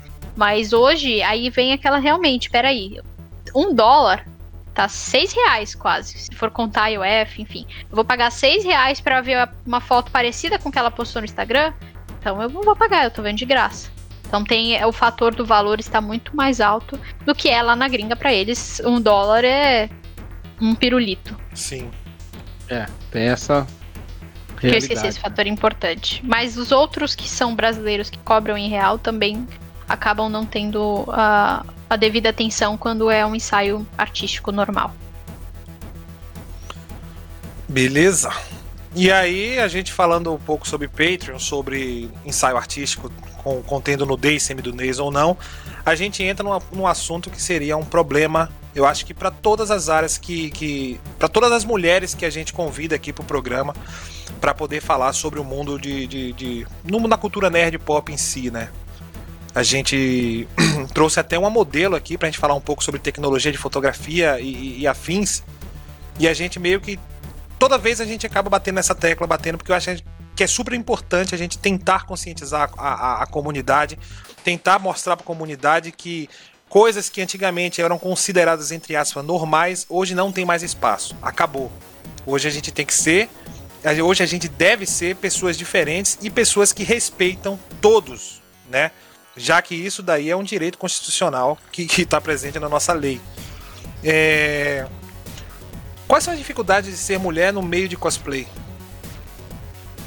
As mesmas dificuldades de ser mulher no é, ser mulher é muito difícil nesse sentido de, de falta de respeito. Ainda temos uma sociedade extremamente machista. Ainda que falem, ah, o machismo acabou. Isso é a mesma coisa que falar que a corrupção acabou, né, gente? Não acabou, ela tá aí vivíssima. O machismo também.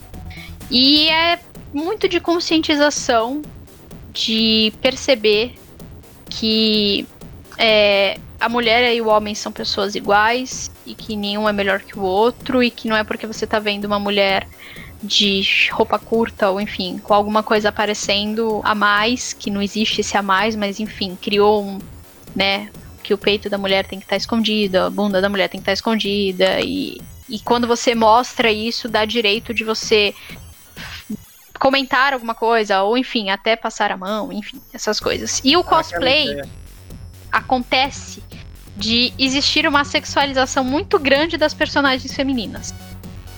Isso desde muito tempo. Então você vai fazer um cosplay de um personagem que já é sexualizado no filme ou no game, você vai acabar fazendo igual, né? E não, não, você não tem fuga, né? A gente tem muito. Vou dar um exemplo de uma personagem que é extremamente sexualizada, que é a Kami do Street Fighter. E que a galera que faz cosplay dela, né, que sim, que encara esse cosplay para evento, sofre muito. E não é porque ela quer se aparecer, a pessoa que tá fazendo, que é o que muita gente. Ai, a mulher só tá fazendo cosplay dela porque quer se aparecer. Não. Isso não existe. Ela quer porque ela se identifica com o personagem porque ela quer simples, acabou. É um problema exclusivo dela. Ela quer fazer esse cosplay, pronto.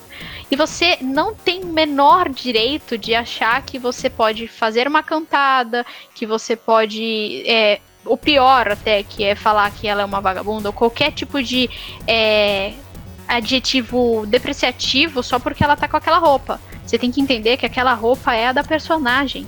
Ponto. E ainda que não seja, como eu já falei da Hela, que ela não é essa versão e é uma versão de body parecido com a, com a Kami, é um problema meu. Se eu quero fazer essa releitura, se eu quero usar, o mínimo que eu tô pedindo é respeito isso para todo mundo, seja mulher, seja gay, que sofre demais porque existe o, o crossover, que é quando você, né, eu esqueci até a palavra agora, não é que é quando você, mulher, se veste de cosplay masculino e vice-versa. Existe muito homem que faz cosplay de personagens femininos. A Samira muito, Close tá aí para poder provar. E sofre muito, muito, muito preconceito. Muito. É, tiram piada. E, e isso é uma falta de respeito que você tem que levar para sua vida. O respeito é o mínimo, é a base para tudo na sua vida tudo. Então, se você não respeita o coleguinha do lado porque ele tá usando uma roupa que você acha engraçada, você nem devia estar tá ali, cara. Existe muito quando é uma garota, ou um homem, enfim, uma pessoa um pouco mais acima do peso, fazendo um personagem magro, que tem uma roupa que, mostra, ah lá, aquela pessoa ali, vou, vou, dar um exemplo de um personagem, aquele Vegeta ali que comeu 10 pizzas. Cara, essas piadas são horríveis. Mesmo que você faça para você, com seus colegas, e a pessoa não escute, você tá sendo extremamente preconceituoso. Cara, é respeito, você tem que se pôr no lugar das pessoas. Você tem que se colocar, se você estiver naquele lugar, você não ia gostar de estar tá ouvindo isso. E nem gostar de imaginar que estão falando isso. Então é, é a base de tudo mesmo, é respeito. Uma coisa muito importante de falar, postura. Se você vai tirar foto com uma mulher, ou qualquer pessoa que seja, mas principalmente com uma mulher, tira foto perto, mas não precisa agarrar a cintura, não precisa pegar de uma forma maliciosa, que isso acontece, mas você só vai ter uma pessoa do teu lado tirando foto puta da vida, ou pior, você vai receber um puta de um esculacho no meio de um evento. Assim, postura para lidar com autorizou, as pessoas. Ela te autorizou a tirar foto, não te autorizou a tocar nela. Exatamente. Né, tem gente, como eu falei da Caitlyn, que pede, ah, posso tirar foto com rifle? Ou posso tirar foto mais perto? Pede. Se ela vai falar sim ou não, aí é, é, vai do cosplayer. Mas pede, não sai pegando na cintura, não sai apertando. Isso é extremamente. Você não é íntimo dela, né? Exato, não, isso para todo mundo, né? A gente fala do cosplayer, porque, mas isso para qualquer famoso que você vai ver por aí, que acontece em eventos, você vê youtuber, etc, ele já sai abraçando. Pera lá. Entendeu? Você, você Segura tem que ter uma um postura, exato, você tem que ter uma postura de, de coisa, de, de como você vai interagir com aquela pessoa. Eu sei que, principalmente com o famoso, você se emociona, etc, mas assim, respeito, postura, tudo isso você tem que levar pra frente. E o machismo, uma coisa que precisa acabar, eu acho que eu vou morrer, e eu espero estar errado, mas acho que eu vou morrer e não vou ver o fim disso, porque ele ainda tá muito enraizado. Mas é ter consciência que nenhuma mulher é propriedade sua, nenhuma mulher é mais ou menos, vamos dizer assim, piranha ou vagabunda, como chamam, porque está usando uma roupa curta, isso não existe, é o personagem, ela está interpretando o personagem, se ela quis usar aquilo, ela estava se sentindo confortável para isso, não é você que vai estragar o dia dela. Então isso é muito importante. Essa conscientização tem que existir.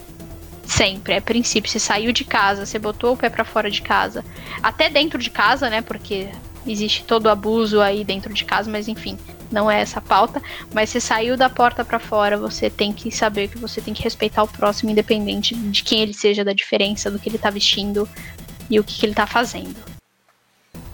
Fica aí a. Próximo, resume tudo, né? Exato, fica aí a lição aí, ó. É, eu acho que esse, esse é bem o intuito dessa parte da, da, da programação que a gente faz aqui. É trazer pessoas com mais propriedades para falar, porque por mais que a gente tenha consciência das coisas que, que acontecem no mundo, eu acredito que a gente não tem propriedade para falar, até porque a gente não sofre nessa, isso na pele, a gente é homem. E a gente também não é cosplay. Então a gente gosta sempre de trazer pessoas que tenham propriedade para falar e que tem todo espaço no nosso programa aqui para ter voz, para poder falar e tentar conscientizar. Se a gente não conseguir, conseguir conscientizar a, a, comunidade como um todo, do meio que a gente trabalha, pelo menos a nossa, a gente está tentando fazer a nossa parte. Exatamente. Ainda. É... Pode falar. Não, manda aí. Não, segue lá. ainda, ainda nesse, nesse ponto aí, é, já foi falado um pouco, mas só para reforçar, você sofre muito assédio na, na parte da internet e presencial? Você, Luana? Seja como cosplay ou seja como pessoa? Olha, presencial, de forma em evento, assim, né? Eu não me lembro de nenhum episódio, graças por assim, pessoalmente eu tenha percebido. Fora olhares, mas assim, né? Olhares a gente tem que ter um pouco de maturidade para aceitar que as pessoas vão olhar e, enfim, eles podem, os olhares podem ser depreciativos ou não, não comentando já é alguma coisa. Então eu nunca, graças a Deus, nunca passei por isso em nenhum evento, mesmo os eventos que eu utilizei roupas mais, vamos dizer, inapropriadas do jeito que eles têm essa visão. Mas na internet é demais, é o tempo inteiro tem que ter um psicológico absurdo ser mulher gamer na internet, gamer, cosplayer, enfim. Ser mulher nerd na internet é ainda mais difícil do que. É, é difícil ser mulher por si só. Ser mulher nerd é um pouco pior porque você tem que provar o tempo inteiro que você entende daquilo. Porque se você é mulher e você sabe. É, é aquela. O que tem de perguntinha idiota, como todo mundo sabe que eu sou fã de Homem-Aranha e Dragon Ball, por exemplo. Ah, é, você é super fã de Dragon Ball mesmo? Então o que aconteceu no episódio X de Dragon Ball Z? Você fica olhando assim, amado. Você tem que estar tá provando o tempo inteiro por que, que você é nerd. Se você realmente é nerd ou se você quer ser só mais uma gostosa na internet para ganhar like. E é o tempo inteiro isso. Fora todo o assédio, toda a forma suja que as pessoas têm de falar com você. Então existe sim, eu vejo. É, uma coisa que eu evito bastante ler é meu inbox quando você não segue a pessoa, né? É, eu acabo ignorando coisas importantes porque ali é uma, uma parte muito tóxica da, do, do, da minha rede social e acredito que de todas as mulheres, porque a gente lê coisas muito absurdas.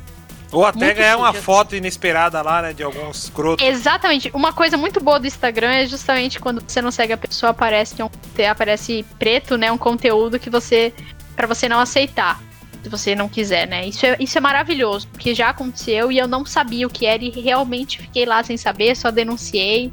Não sei se era uma coisa boa, se não era. Eu nem quis pagar para ver. Mas acontece muito isso, muito mesmo com todas as mulheres da rede social e principalmente influentes e gamers, nerds, enfim, geeks, por conta dessa comprovação de que você tem que todo tempo provar que você gosta daquilo e você entende e tudo mais. Então não é fácil. O graças a Deus presencial eu não tive problema, mas o o online, o virtual é o tempo inteiro e tem que ter um psicológico forte. Ainda na linha de preconceito, é, você sofre muito preconceito por ser cosplayer na, na, na, no quesito da arte, né? Porque a gente considera uma arte, a gente sabe que é um trabalho, mas ainda se tem é, um preconceito. É, na verdade, eu acho que é a falta de informação é, para as pessoas não considerarem trabalho ou não considerarem arte. Você sofre muito preconceito nesse sentido de. Nesse, nessa Olha, linha de pensamento? Eu já sofri bastante no começo. Bastante. É, ouvi muita gracinha de tipo, ah, vai lá se vestir. Quatro anos tá se vestindo de personagemzinho de desenho, de joguinho. Eu ouvi muito isso, muito mesmo. Até a hora que eu pude falar para a mesma pessoa que falou isso várias vezes que o que ele estava ganhando naquele dia, eu tinha naquele mês de trabalho, eu, estava, eu tinha ganho num dia uhum. de trabalho como cosplayer. Falei, cosplay não é bagunça, cosplayer não é zoeira, não é piada. Cosplay é trabalho. É um trabalho que eu amo fazer, que eu faço com vontade, que eu faço com paixão e principalmente que eu levo muitos tiro sonho de muitas pessoas e levo para realidade. Então, cosplay é isso. Então, o sorriso que eu ganho vale até mais do que o dinheiro que é pago. Então, entenda isso. E aí eu comecei a responder isso e aí eu parei de me importar com o preconceito de, ai, ah, você está se vestindo aí de personagemzinho de jogo com 24 anos. Então, e essa se... é uma resposta fica para todo mundo que passa por isso. Se Deus permitir. Mesmo que você não ganha dinheiro, fala que você. Sabe, todo uma mundo. coisa, uma coisa que eu falo bastante, Luana, para todo mundo, fala assim, ó. É, a, a diferença do, da pessoa que é nerd, que é gamer, é que assim, a gente a gente amadurece, mas a gente não envelhece. Porque a gente ainda mantém a criança, aquele, aquela criança que vivenciou e tem as mesmas teve aquelas emoções na infância, né, com, com os jogos, com os desenhos, as emoções que era das amizades, né, das brigas entre os amigos, que faz parte, né, da, da convivência, mas também da emoção, a gente não, não deixou isso morrer. E se a pessoa fala uma coisa dessa, para mim ela, ela é no máximo, ela é uma amargurada e ela já tá velha assim. Porque a, gente, a única diferença entre a gente e eles, né, por dentro é que a gente não deixou a criança que mora dentro da gente morrer, só isso, né? É, a gente é continua isso. sendo feliz, Cara, né? Se divertindo. Com ainda, certeza. E ainda tem uma outra abordagem que, que as pessoas mais velhas elas não entendem, né? Não é que a gente não, não deixou a criança que mora dentro da gente morrer. Hoje, todo esse mundo é coisa de gente grande. Hoje a gente tem cenários imensos aí, tem empresas imensas que investem em trabalho. É a, é o, é o ramo que mais cresce no mundo, é o, é o ramo game, é o ramo de série, de filme, de tudo. Esse é o é. cenário que dá mais dinheiro hoje, atualmente, no mundo. Sim. Já dá mais então deixou de ser criança. Cinema, velho. Dá mais grana que cinema já. Sim, já, já deixou de ser criança. Eu tiro muito meu pai, que sempre foi muito fã de quadrinhos. Pô, meu pai vai fazer 60 anos. E, pô, ele fui levar ele para assistir Batman vs Superman que é um filme ruim, mas tudo bem. e a emoção dele no cinema de estar tá vendo o super-herói que ele via em preto e branco quando criança é impagável. Então, assim, meu, não, não tem idade. Se você ama aquilo, você, meu, você é uma eterna criança tá vivendo aquilo e uma criança feliz, então. Porque se é ser criança, poxa, eu tô muito feliz sendo criança. Você criança até os fins dos meus dias. Exatamente, tá perfeito. Tenho 30 anos, mas a de maturidade ainda acho que eu tô nos 14. ainda ganhei um ano esse ano, eu tava nos 13. Isso é excelente, cara. Eu gosto muito. E no, é, ainda tem o, o, o, o quesito de a gente falar assim, pô, mas pô, a gente já tá com 30 anos, a gente tá, tá investindo agora nessa plataforma de, de, de stream, de live, de podcast tudo mais. Será que isso é pra gente tudo mais? Aí você para pra olhar as pessoas, né? Eu vejo o The Darkness aí, o Ale. O Ale também já tem quase seus 40 aí, né? O Ale já, já, já é 40 não. Mas ele é da nossa tá idade. Tá ó, a última vez que eu lembro ele tinha 36. Isso. tá bem nos 38, cara. Tá por aí. Então, o Ale já tem quase 40, ele vive disso até hoje, cara. É um cara que não desistiu do sonho deles, é um cara que continua não, até hoje e vai viver disso. É um cara que cresceu agora, depois dos 30, sim, tá Sim, sim, sim. É, ele, foi, ele cresceu junto, né? Na verdade, ele começou lá atrás, junto com, com os piores games do mundo, ao lado do Silvão, do CS, né? E continua até hoje. Hoje ele é o Alê, hoje ele é o cara que, que segue o sonho dele, que continua vivendo e a gente fala: ah, a gente tá no caminho certo sim, a gente vai continuar. Se é isso que a gente quer, a gente vai, vai pra frente boa. Com certeza. Com certeza. Não tem essa, não tem idade para você correr atrás dos seus sonhos. Não, não tem. Neto, o Neto Ferreira mandou um comentário aqui. Primeiro que a Bruproft mandou aqui, né, que a galera não sabe cuidar da própria vida. Isso é um fato. Não sabe. Cada um tem um gosto, né? E Sim, o Neto exato. Ferreira mandou que ele vê essas críticas como uma inveja, entre aspas, né? Porque a maioria das pessoas que criticam tem medo ou vergonha de fazer a mesma coisa. E sim, Concordo, Sim. é verdade. concordo. Tem jeito. É, é- é- e a gente tem que lidar com inveja o tempo inteiro pra tudo. Infelizmente é um. A cada, a cada 10, 5 é na maldade, como já dizia Diego Brown. Então, tipo assim. É, é um bagulho que vai existir. Se você não souber lidar com isso, você vai ter uma vida frustrada porque você vai deixar de viver pensando no que os outros vão pensar. Então, eu era uma pessoa que parei muito tempo da minha vida pensando, ai não, as pessoas vão julgar e, e aí as pessoas vão criticar, então é melhor não fazer. Até o dia que eu botei minha meia na canela e falei, dane-se os outros. É isso. E aí a gente é mais feliz assim, a gente vê que a nossa vida. Vão falar de qualquer jeito, você fazendo ou não fazendo. Você usando vermelho ou você usando azul. Sempre vai ter alguém pra te criticar, pra te pôr pra baixo. Então quando você aceita que, tipo, o que importa é a sua opinião e se você tá feliz fazendo o que você tá fazendo, tá ótimo. Não tá machucando ninguém, tá ótimo. Segue, Segue, segue, o jogo. frente, Sendo lícito, É, tá tudo permitido, exatamente. Ah, do lado de cá do Facebook, a Anália Neves mandou aqui que a lua é perfeita e mandou um coração. A Natália Lopes mandou, manda esse programa de hoje, convidada top. Bianca Zambon mandou Lu, o amor da minha vida. e a Natália Lopes mandou um combo aqui já. Infelizmente estamos tendo retrocesso em nosso país com as nossas políticas públicas atuais. E que ela tem 52 anos e uma mente jovem porque se permite sonhar e ser ela mesma. É exatamente isso. A Nália é princesa, a Bianca também. são Tara. É, então elas devem estar aí acompanhando, sentindo a mesma emoção de cada evento quando eu falei. Quem sabe, né? Se eu ver o convite mesmo, elas né, vierem, vai ser bem bacana. Não, vai rolar o convite sim, pode ficar tranquila. Pá. E, aí vai. eu acho que, que pra gente fechar, né, a parte de conscientização, eu acho que a Luana já deu uma aula aqui de conscientiza- conscientização pra, pra comunidade aí, pra mostrar o que pode e o que não pode ser feito, como se portar e como tratar. Basicamente, a base de tudo é respeito, mas tem umas dicasinhas aí de você não tocar. é, de você perguntar pra pessoa também na hora, ô, posso tirar uma foto com você não chegar lá, já, já bagunçando tudo e tudo mais. Eu acho que essa seria a parte foi comentada lá atrás. E sobre o futuro, Luana, quais são os seus projetos, planos para o futuro?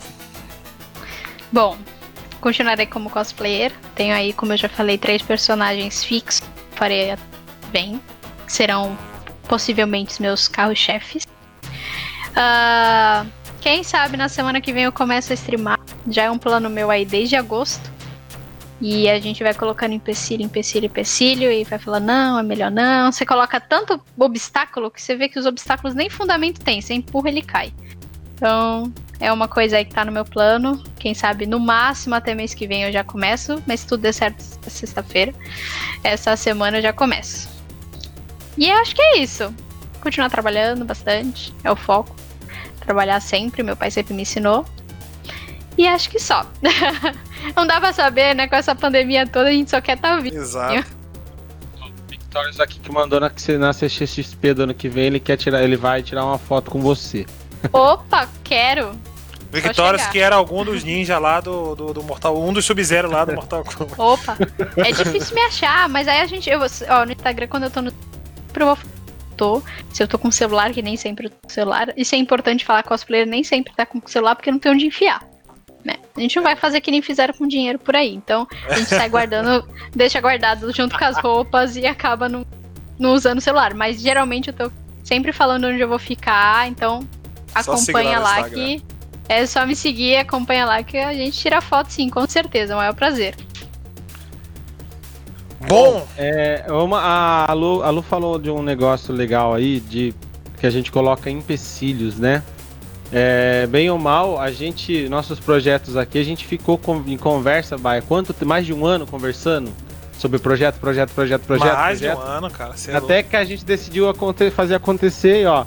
Daqui menos de um mês a gente faz um ano já de, de sábado à tarde, frequência 8-bit, podcast e tudo mais, entendeu? Então assim. Ah, foi logo é... depois da BGS, então. Sim. Foi. A BGS. Foi assim, o precursor. Abriu, foi a. abriu a cabeça nossa, assim. A gente, meu, por que, que a gente, tipo, não, não faz? A gente, mesmo que não ganhe nada, a gente vai ganhar a nossa satisfação. Então vamos fazer. Uma hora, um dia, se acontecer da gente bombar e puder viver disso, vai ser excelente, mas enquanto isso vai ser a minha diversão. E é legal porque é um compromisso que eu tenho para ir lá e jogar os joguinhos que eu quero, que eu tenho que jogar, que eu falo toda hora, porra, não tenho tempo. Mas agora eu falo, não, tem que abrir live. vai ser para quem Exatamente. Lá, entendeu?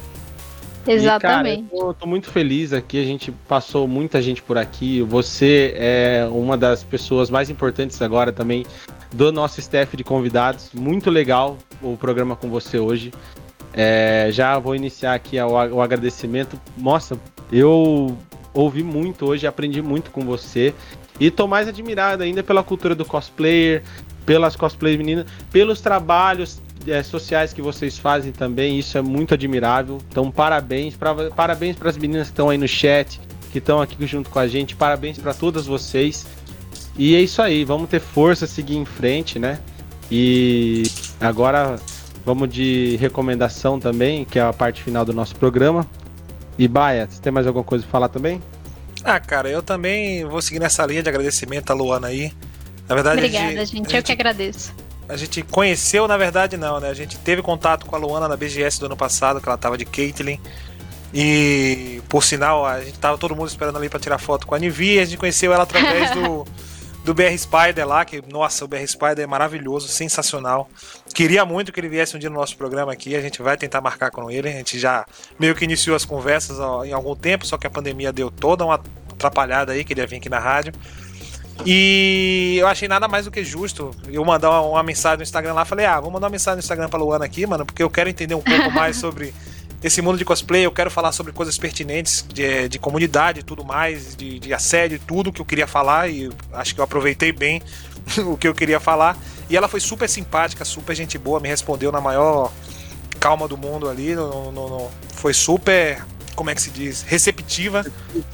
Isso, ela foi super receptiva e hoje ela está aqui no programa com a gente. Muito obrigado pela sua simpatia, pela sua receptividade. Tomara que seus cosplays continuem bombando do jeito que bombam, ainda para mais. Você é muito talentosa no que faz. Parabéns para você, para as princesas caiçaras, é, para todas as ações sociais que vocês promovem. Parabéns para todos os outros cosplays que eu acompanho também aqui no Instagram. E na hora da recomendação, hoje a minha recomendação vão ser cosplayers, né? Eu vou até me sentir mal, porque pode ser que eu esqueça alguém, mas eu vou falar mais das pessoas que eu sigo, que eu acompanho aqui. E é isso, cara. basicamente. Vou falar uma coisa para você. Teve um evento ano passado em Santos. Foi ano passado, né? Sim. E eu queria muito ter ido. Eu acho que ah, foi. Festival Geek? Isso, Novembro. Festival Geek. Eu vou falar para você, eu fiquei na febre pra ir, mas é, eu tinha acabado de voltar da BGS, então me agradeceu. Sim, foi uma semana depois, meu. Uma loucura. Então... Meu, é fim de ano Vou chorar a quarentena. E aquilo lá foi uma inspiração também pra gente, que a gente tem alguns projetos aí que a gente vai fazer acontecer. Só que agora numa escala menor, né? Agora, como a gente vai recomeçar muita coisa. Mas espere que vamos, vamos ter mais contato aí, Luana. Vamos ter parceria e tudo mais. Claro. É, espero que seja o começo aí de, um, de uma amizade profissional que a gente possa ter. Opa! E se você é sempre bem-vindo aqui, sempre que você quiser conversar, quiser bater um papo, ou oh, quero, tô com um projeto aqui, meu, divulga aí, quiser falar, quiser vir aqui, você tem todo espaço sempre. Fica à vontade. Só agradeço o convite, vocês foram muito simpáticos desde, a primeira, desde o primeiro contato. Eu realmente não lembro de vocês na como eu falei até, é uma loucura. Eu não lembro de ninguém, é, é, tudo muito rápido, as coisas acontecem muito rápido, então eu lembro. É, quando você fala, eu lembro do momento que eu estava lá, lembro até entre as duas dois espaços que a gente estava, que eu estava com o Rafa, a Nive e o BR Spider, eu lembro daquele momento, mas eu não lembro exatamente de vocês. Mas Ah. agradeço de coração por terem me chamado. Sempre a, a parte de ser receptiva é de mim. Eu realmente sempre vou receber as pessoas da mesma forma que elas me tratam. E pra mim isso é uma oportunidade de estar aqui, mostrar meu trabalho, conhecer o trabalho de vocês. E fazer com que pessoas que conhecem meu trabalho conheçam o trabalho de vocês. Isso é, é bem legal, essa troca é fundamental. Eu só tenho a agradecer mesmo, foi muito bacana. E o que precisarem podem contar comigo que tô aí. Isso aí. Galera, vamos de recomendação então? Vamos de recomendação. Você quer. Eu vou É. começar. Eu vou começar Vai, porque vai, vai. aí eu dou espaço pra vocês falar. É, como eu disse, né, essa semana foi aniversário dos meus sobrinhos, né, sobrinhos, afilhados e tudo mais, porque o Beto é, é um dos meus melhores amigos, então pra mim ele é praticamente o meu irmão. E na brincadeira lá da, de comprar as slinks, né, eu pesquisei pra cacete no YouTube, né, porque eu sou aqueles caras que quando põe uma coisa na cabeça eu vou atrás até eu conseguir fazer. E nas pesquisas, cara, eu caí num canal de YouTube chamado Kuma Filmes. É com K, K-U-M-A Filmes. É, é um canal que os caras eles dão bastante espaço para artistas de rua, né? E as produções deles são muito bem feitas, tudo filmado em altíssima qualidade, uma produção maravilhosa, cara. Então eu, eu sei que eu caí nesse canal, eu fiquei duas horas nele. E tudo vidinho curto, de três minutos. Então você tem uma noção do quanto eu assisti. Aham. E quem tiver, quem quiser aí, é, tiver querendo conhecer alguma coisa nova no YouTube, vai lá, pesquisa Kuma Filmes. Os caras são de Taiwan e é maravilhoso o conteúdo deles, cara. Você fica de boca aberta com cada coisa que você vê lá. Os caras são bons. Essa é a minha recomendação. Os caras são bons. Eu- O João passou ontem aqui, pelo menos umas 3 horas aqui, me mostrando o vídeo dos caras. Os caras são bons. É, a minha recomendação de hoje vão para alguns cosplayers que eu acompanho, né? Um é a Luana, que tá aqui com a gente hoje, que no Instagram ela é a Lu Rhapsody. Um outro cara que eu gosto muito, que eu sigo, é o Chico Cosplay, que faz o Capitão América. O cara é extremamente Muito maravilhoso e engraçado, mano. Uma gosto pessoa muito dele. maravilhosa, uma pessoa. Cora... É só coração. Você olha pra ele, é um coração gigante. Ele é só amor. A Nath sem H também, acompanho também. Gosto muito. A Kel Cosplay. A Kel que tava de Gamora na, na, na BGS, eu lembro. Tá aqui com a gente. E tá aqui com a perfeita, gente aqui Gamora oficial. Nossa, eu já vi a Gamora dela e realmente tá de parabéns. É muito Reconhecida parecido. pelas duas Saldana três vezes. Ela é a nossa parabéns. É um ícone, a Gamora É brasileira. um ícone. E o Deadpool Santos também, que o bicho é engraçado também, mano. Eu gosto muito dele. Eu vou a esquecer de pega. falar. Vou esquecer de falar alguns aí. E as princesas caiçaras também, que eu vou. O BR Spider, pelo amor de Deus, BR Spider. pelo amor de Deus. O BR Spider com certeza também, que foi o, o, o precursor disso tudo aqui. Foi o cara que, que fez esse intermédio que ajudou a gente aqui. E a Luana pode falar um pouco mais sobre outros aí que também são tão bons quanto. Ih, a Mas lista aí é vai dar uma grande. lista eu, eu, gigantesca. eu acho melhor eu não. De Pra não esquecer ninguém, Para lógico. não esquecer ninguém. A galera que você Isso é real. E vocês seguindo essas, esse pessoal, vocês vão ver outras pessoas ainda mais incríveis e tão incríveis Hora- quanto. Na hora que você vê, seu A lista é interminável. É interminável, Então você pode certeza. entrar, você vai ver que eles marcam outras pessoas. A gente tem um costume muito grande de repostar fotos dos nossos amigos da, da comunidade cosplay para que outros cosplayers conheçam e outras pessoas do ramo se conheçam. É, existe muito essa troca, então é, é sempre vocês vão ver gente nova. Então sigam esses que eles falaram que são pessoas geniais e outras pessoas tão geniais quanto vocês vão ver pro lado também. Cara, é assim, ó. Eu comecei seguindo o BR Spider, né? Aí eu comecei, aí a Lu tava lá. Segui a Lu também. Falei, beleza. Aí veio o Chico, segui também. Aí veio lá, é, Heróis, o, Heróis da Marvel, um negócio assim. É, 013, solidário. Marvel Puta, 013, não. também. Puta, merda. Aí- Vingadores 013, eu acho. É, é isso aí, isso aí, Vingadores 013. Aí, cara, eu abria meu, o meu feed, assim, de stories, eu ficava pelo menos uns 15 minutos só vendo cosplay. é assim, é, você vicia, você vai, vai embora, você não para mais. Quando Não você para. começa a seguir um, dois cosplayers, você vai seguir 20, 30 daqui a pouco. É isso mesmo. É, é bem, essa é a realidade, porque, nossa, que trabalho, pá, follow. Aí você começa a abrir o feed, nossa, nossa, Você só vai dando dois cliques nas fotos. Beleza. Ali a pouco posta uma com outra. Nossa, que legal também, vou seguir.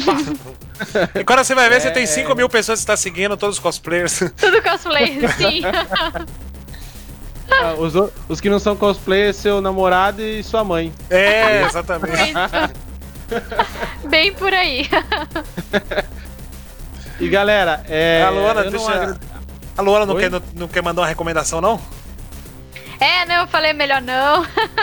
Não, mas. Não, mas recomendação de filme, série, jogo, qualquer ah, coisa que vamos lá. Deixa eu ver. Ai, me pegou de surpresa. Nossa, eu vou, eu vou falar então, já que é pra recomendar, pensando em recomendar filme, eu vou recomendar um filme antigo, que é o meu filme favorito da vida. Favorito mesmo. Pode ser que muita gente não tenha assistido, mas vale muito a pena. Filme de 1995, Seven, Sete Crimes Capitais.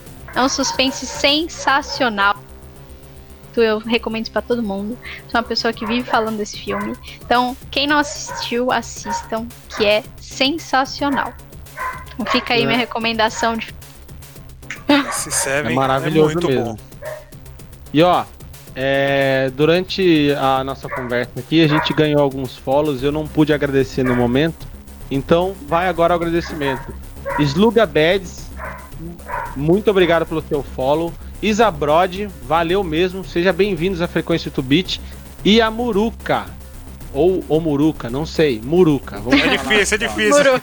No, no termo. É. Muito obrigado pelo follow de vocês. Sejam bem-vindos à Frequência 8-Bit. E é isso aí, valeu pela força. Ó, vendo aqui pedindo pra recomendar a minha série.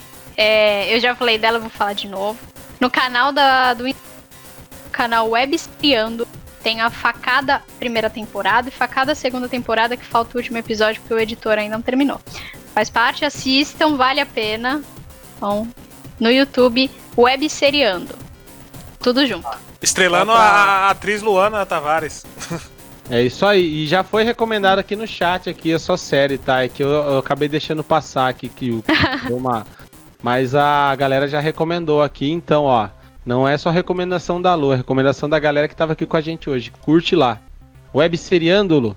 Isso, Web Seriando, tudo junto. O Gabriel É aí, Santos ainda mandou uma recomendação dele aqui, ó, que é o Cidade dos Mortos.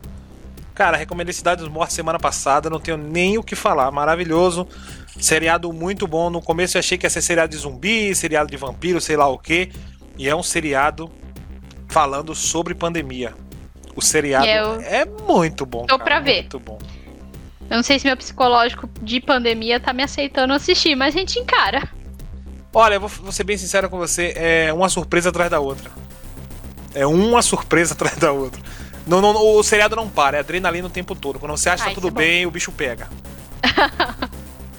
e a recomendação do Neto Ferreira aqui é o anime Fullmetal Alchemist, que é um clássico. Um clássico. Clássico. cara. É lei, é lei, é lei. A minha história com esse anime é muito boa.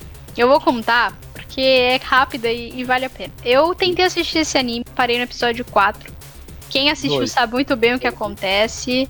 Somos É, enfim, eu fiquei muito triste e não quis ver. Aí eu falei, não, vou assistir de novo. Tentei pela segunda vez, parei no 4.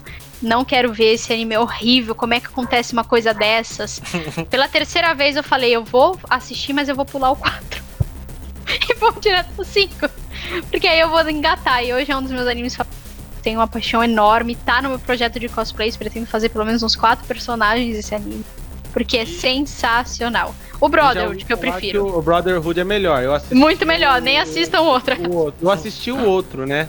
Eu tô pra assistir o Brotherhood agora. E eu vou falar pra você, eu demorei 15 anos pra assistir esse anime. Pra tomar coragem de assistir ele. De- de- depois de muita gente, mas muita gente falar, assista, assista, assista. Falei, tá bom, tá bom, galera, tá bom, vou sentar lá e assistir. Aí eu não Foi bem fui por assim, aí. direto, foi direto, pá! Tudo os episódios de uma vez só. É muito bom. É isso então.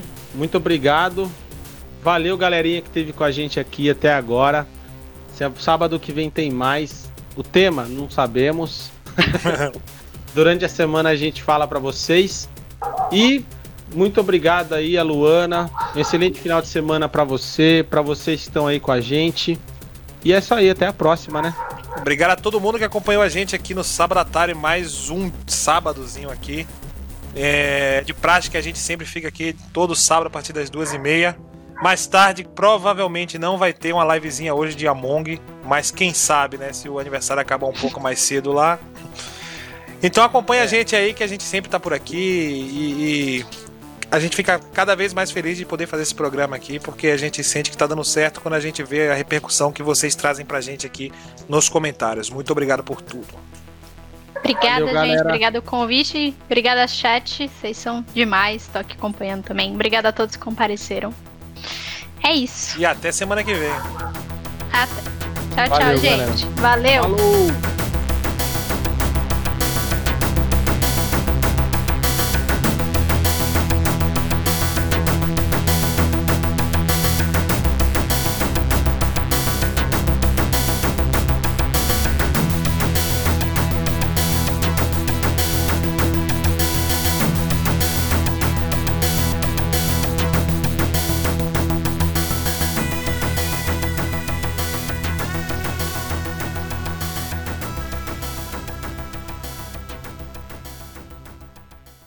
サバとあたり。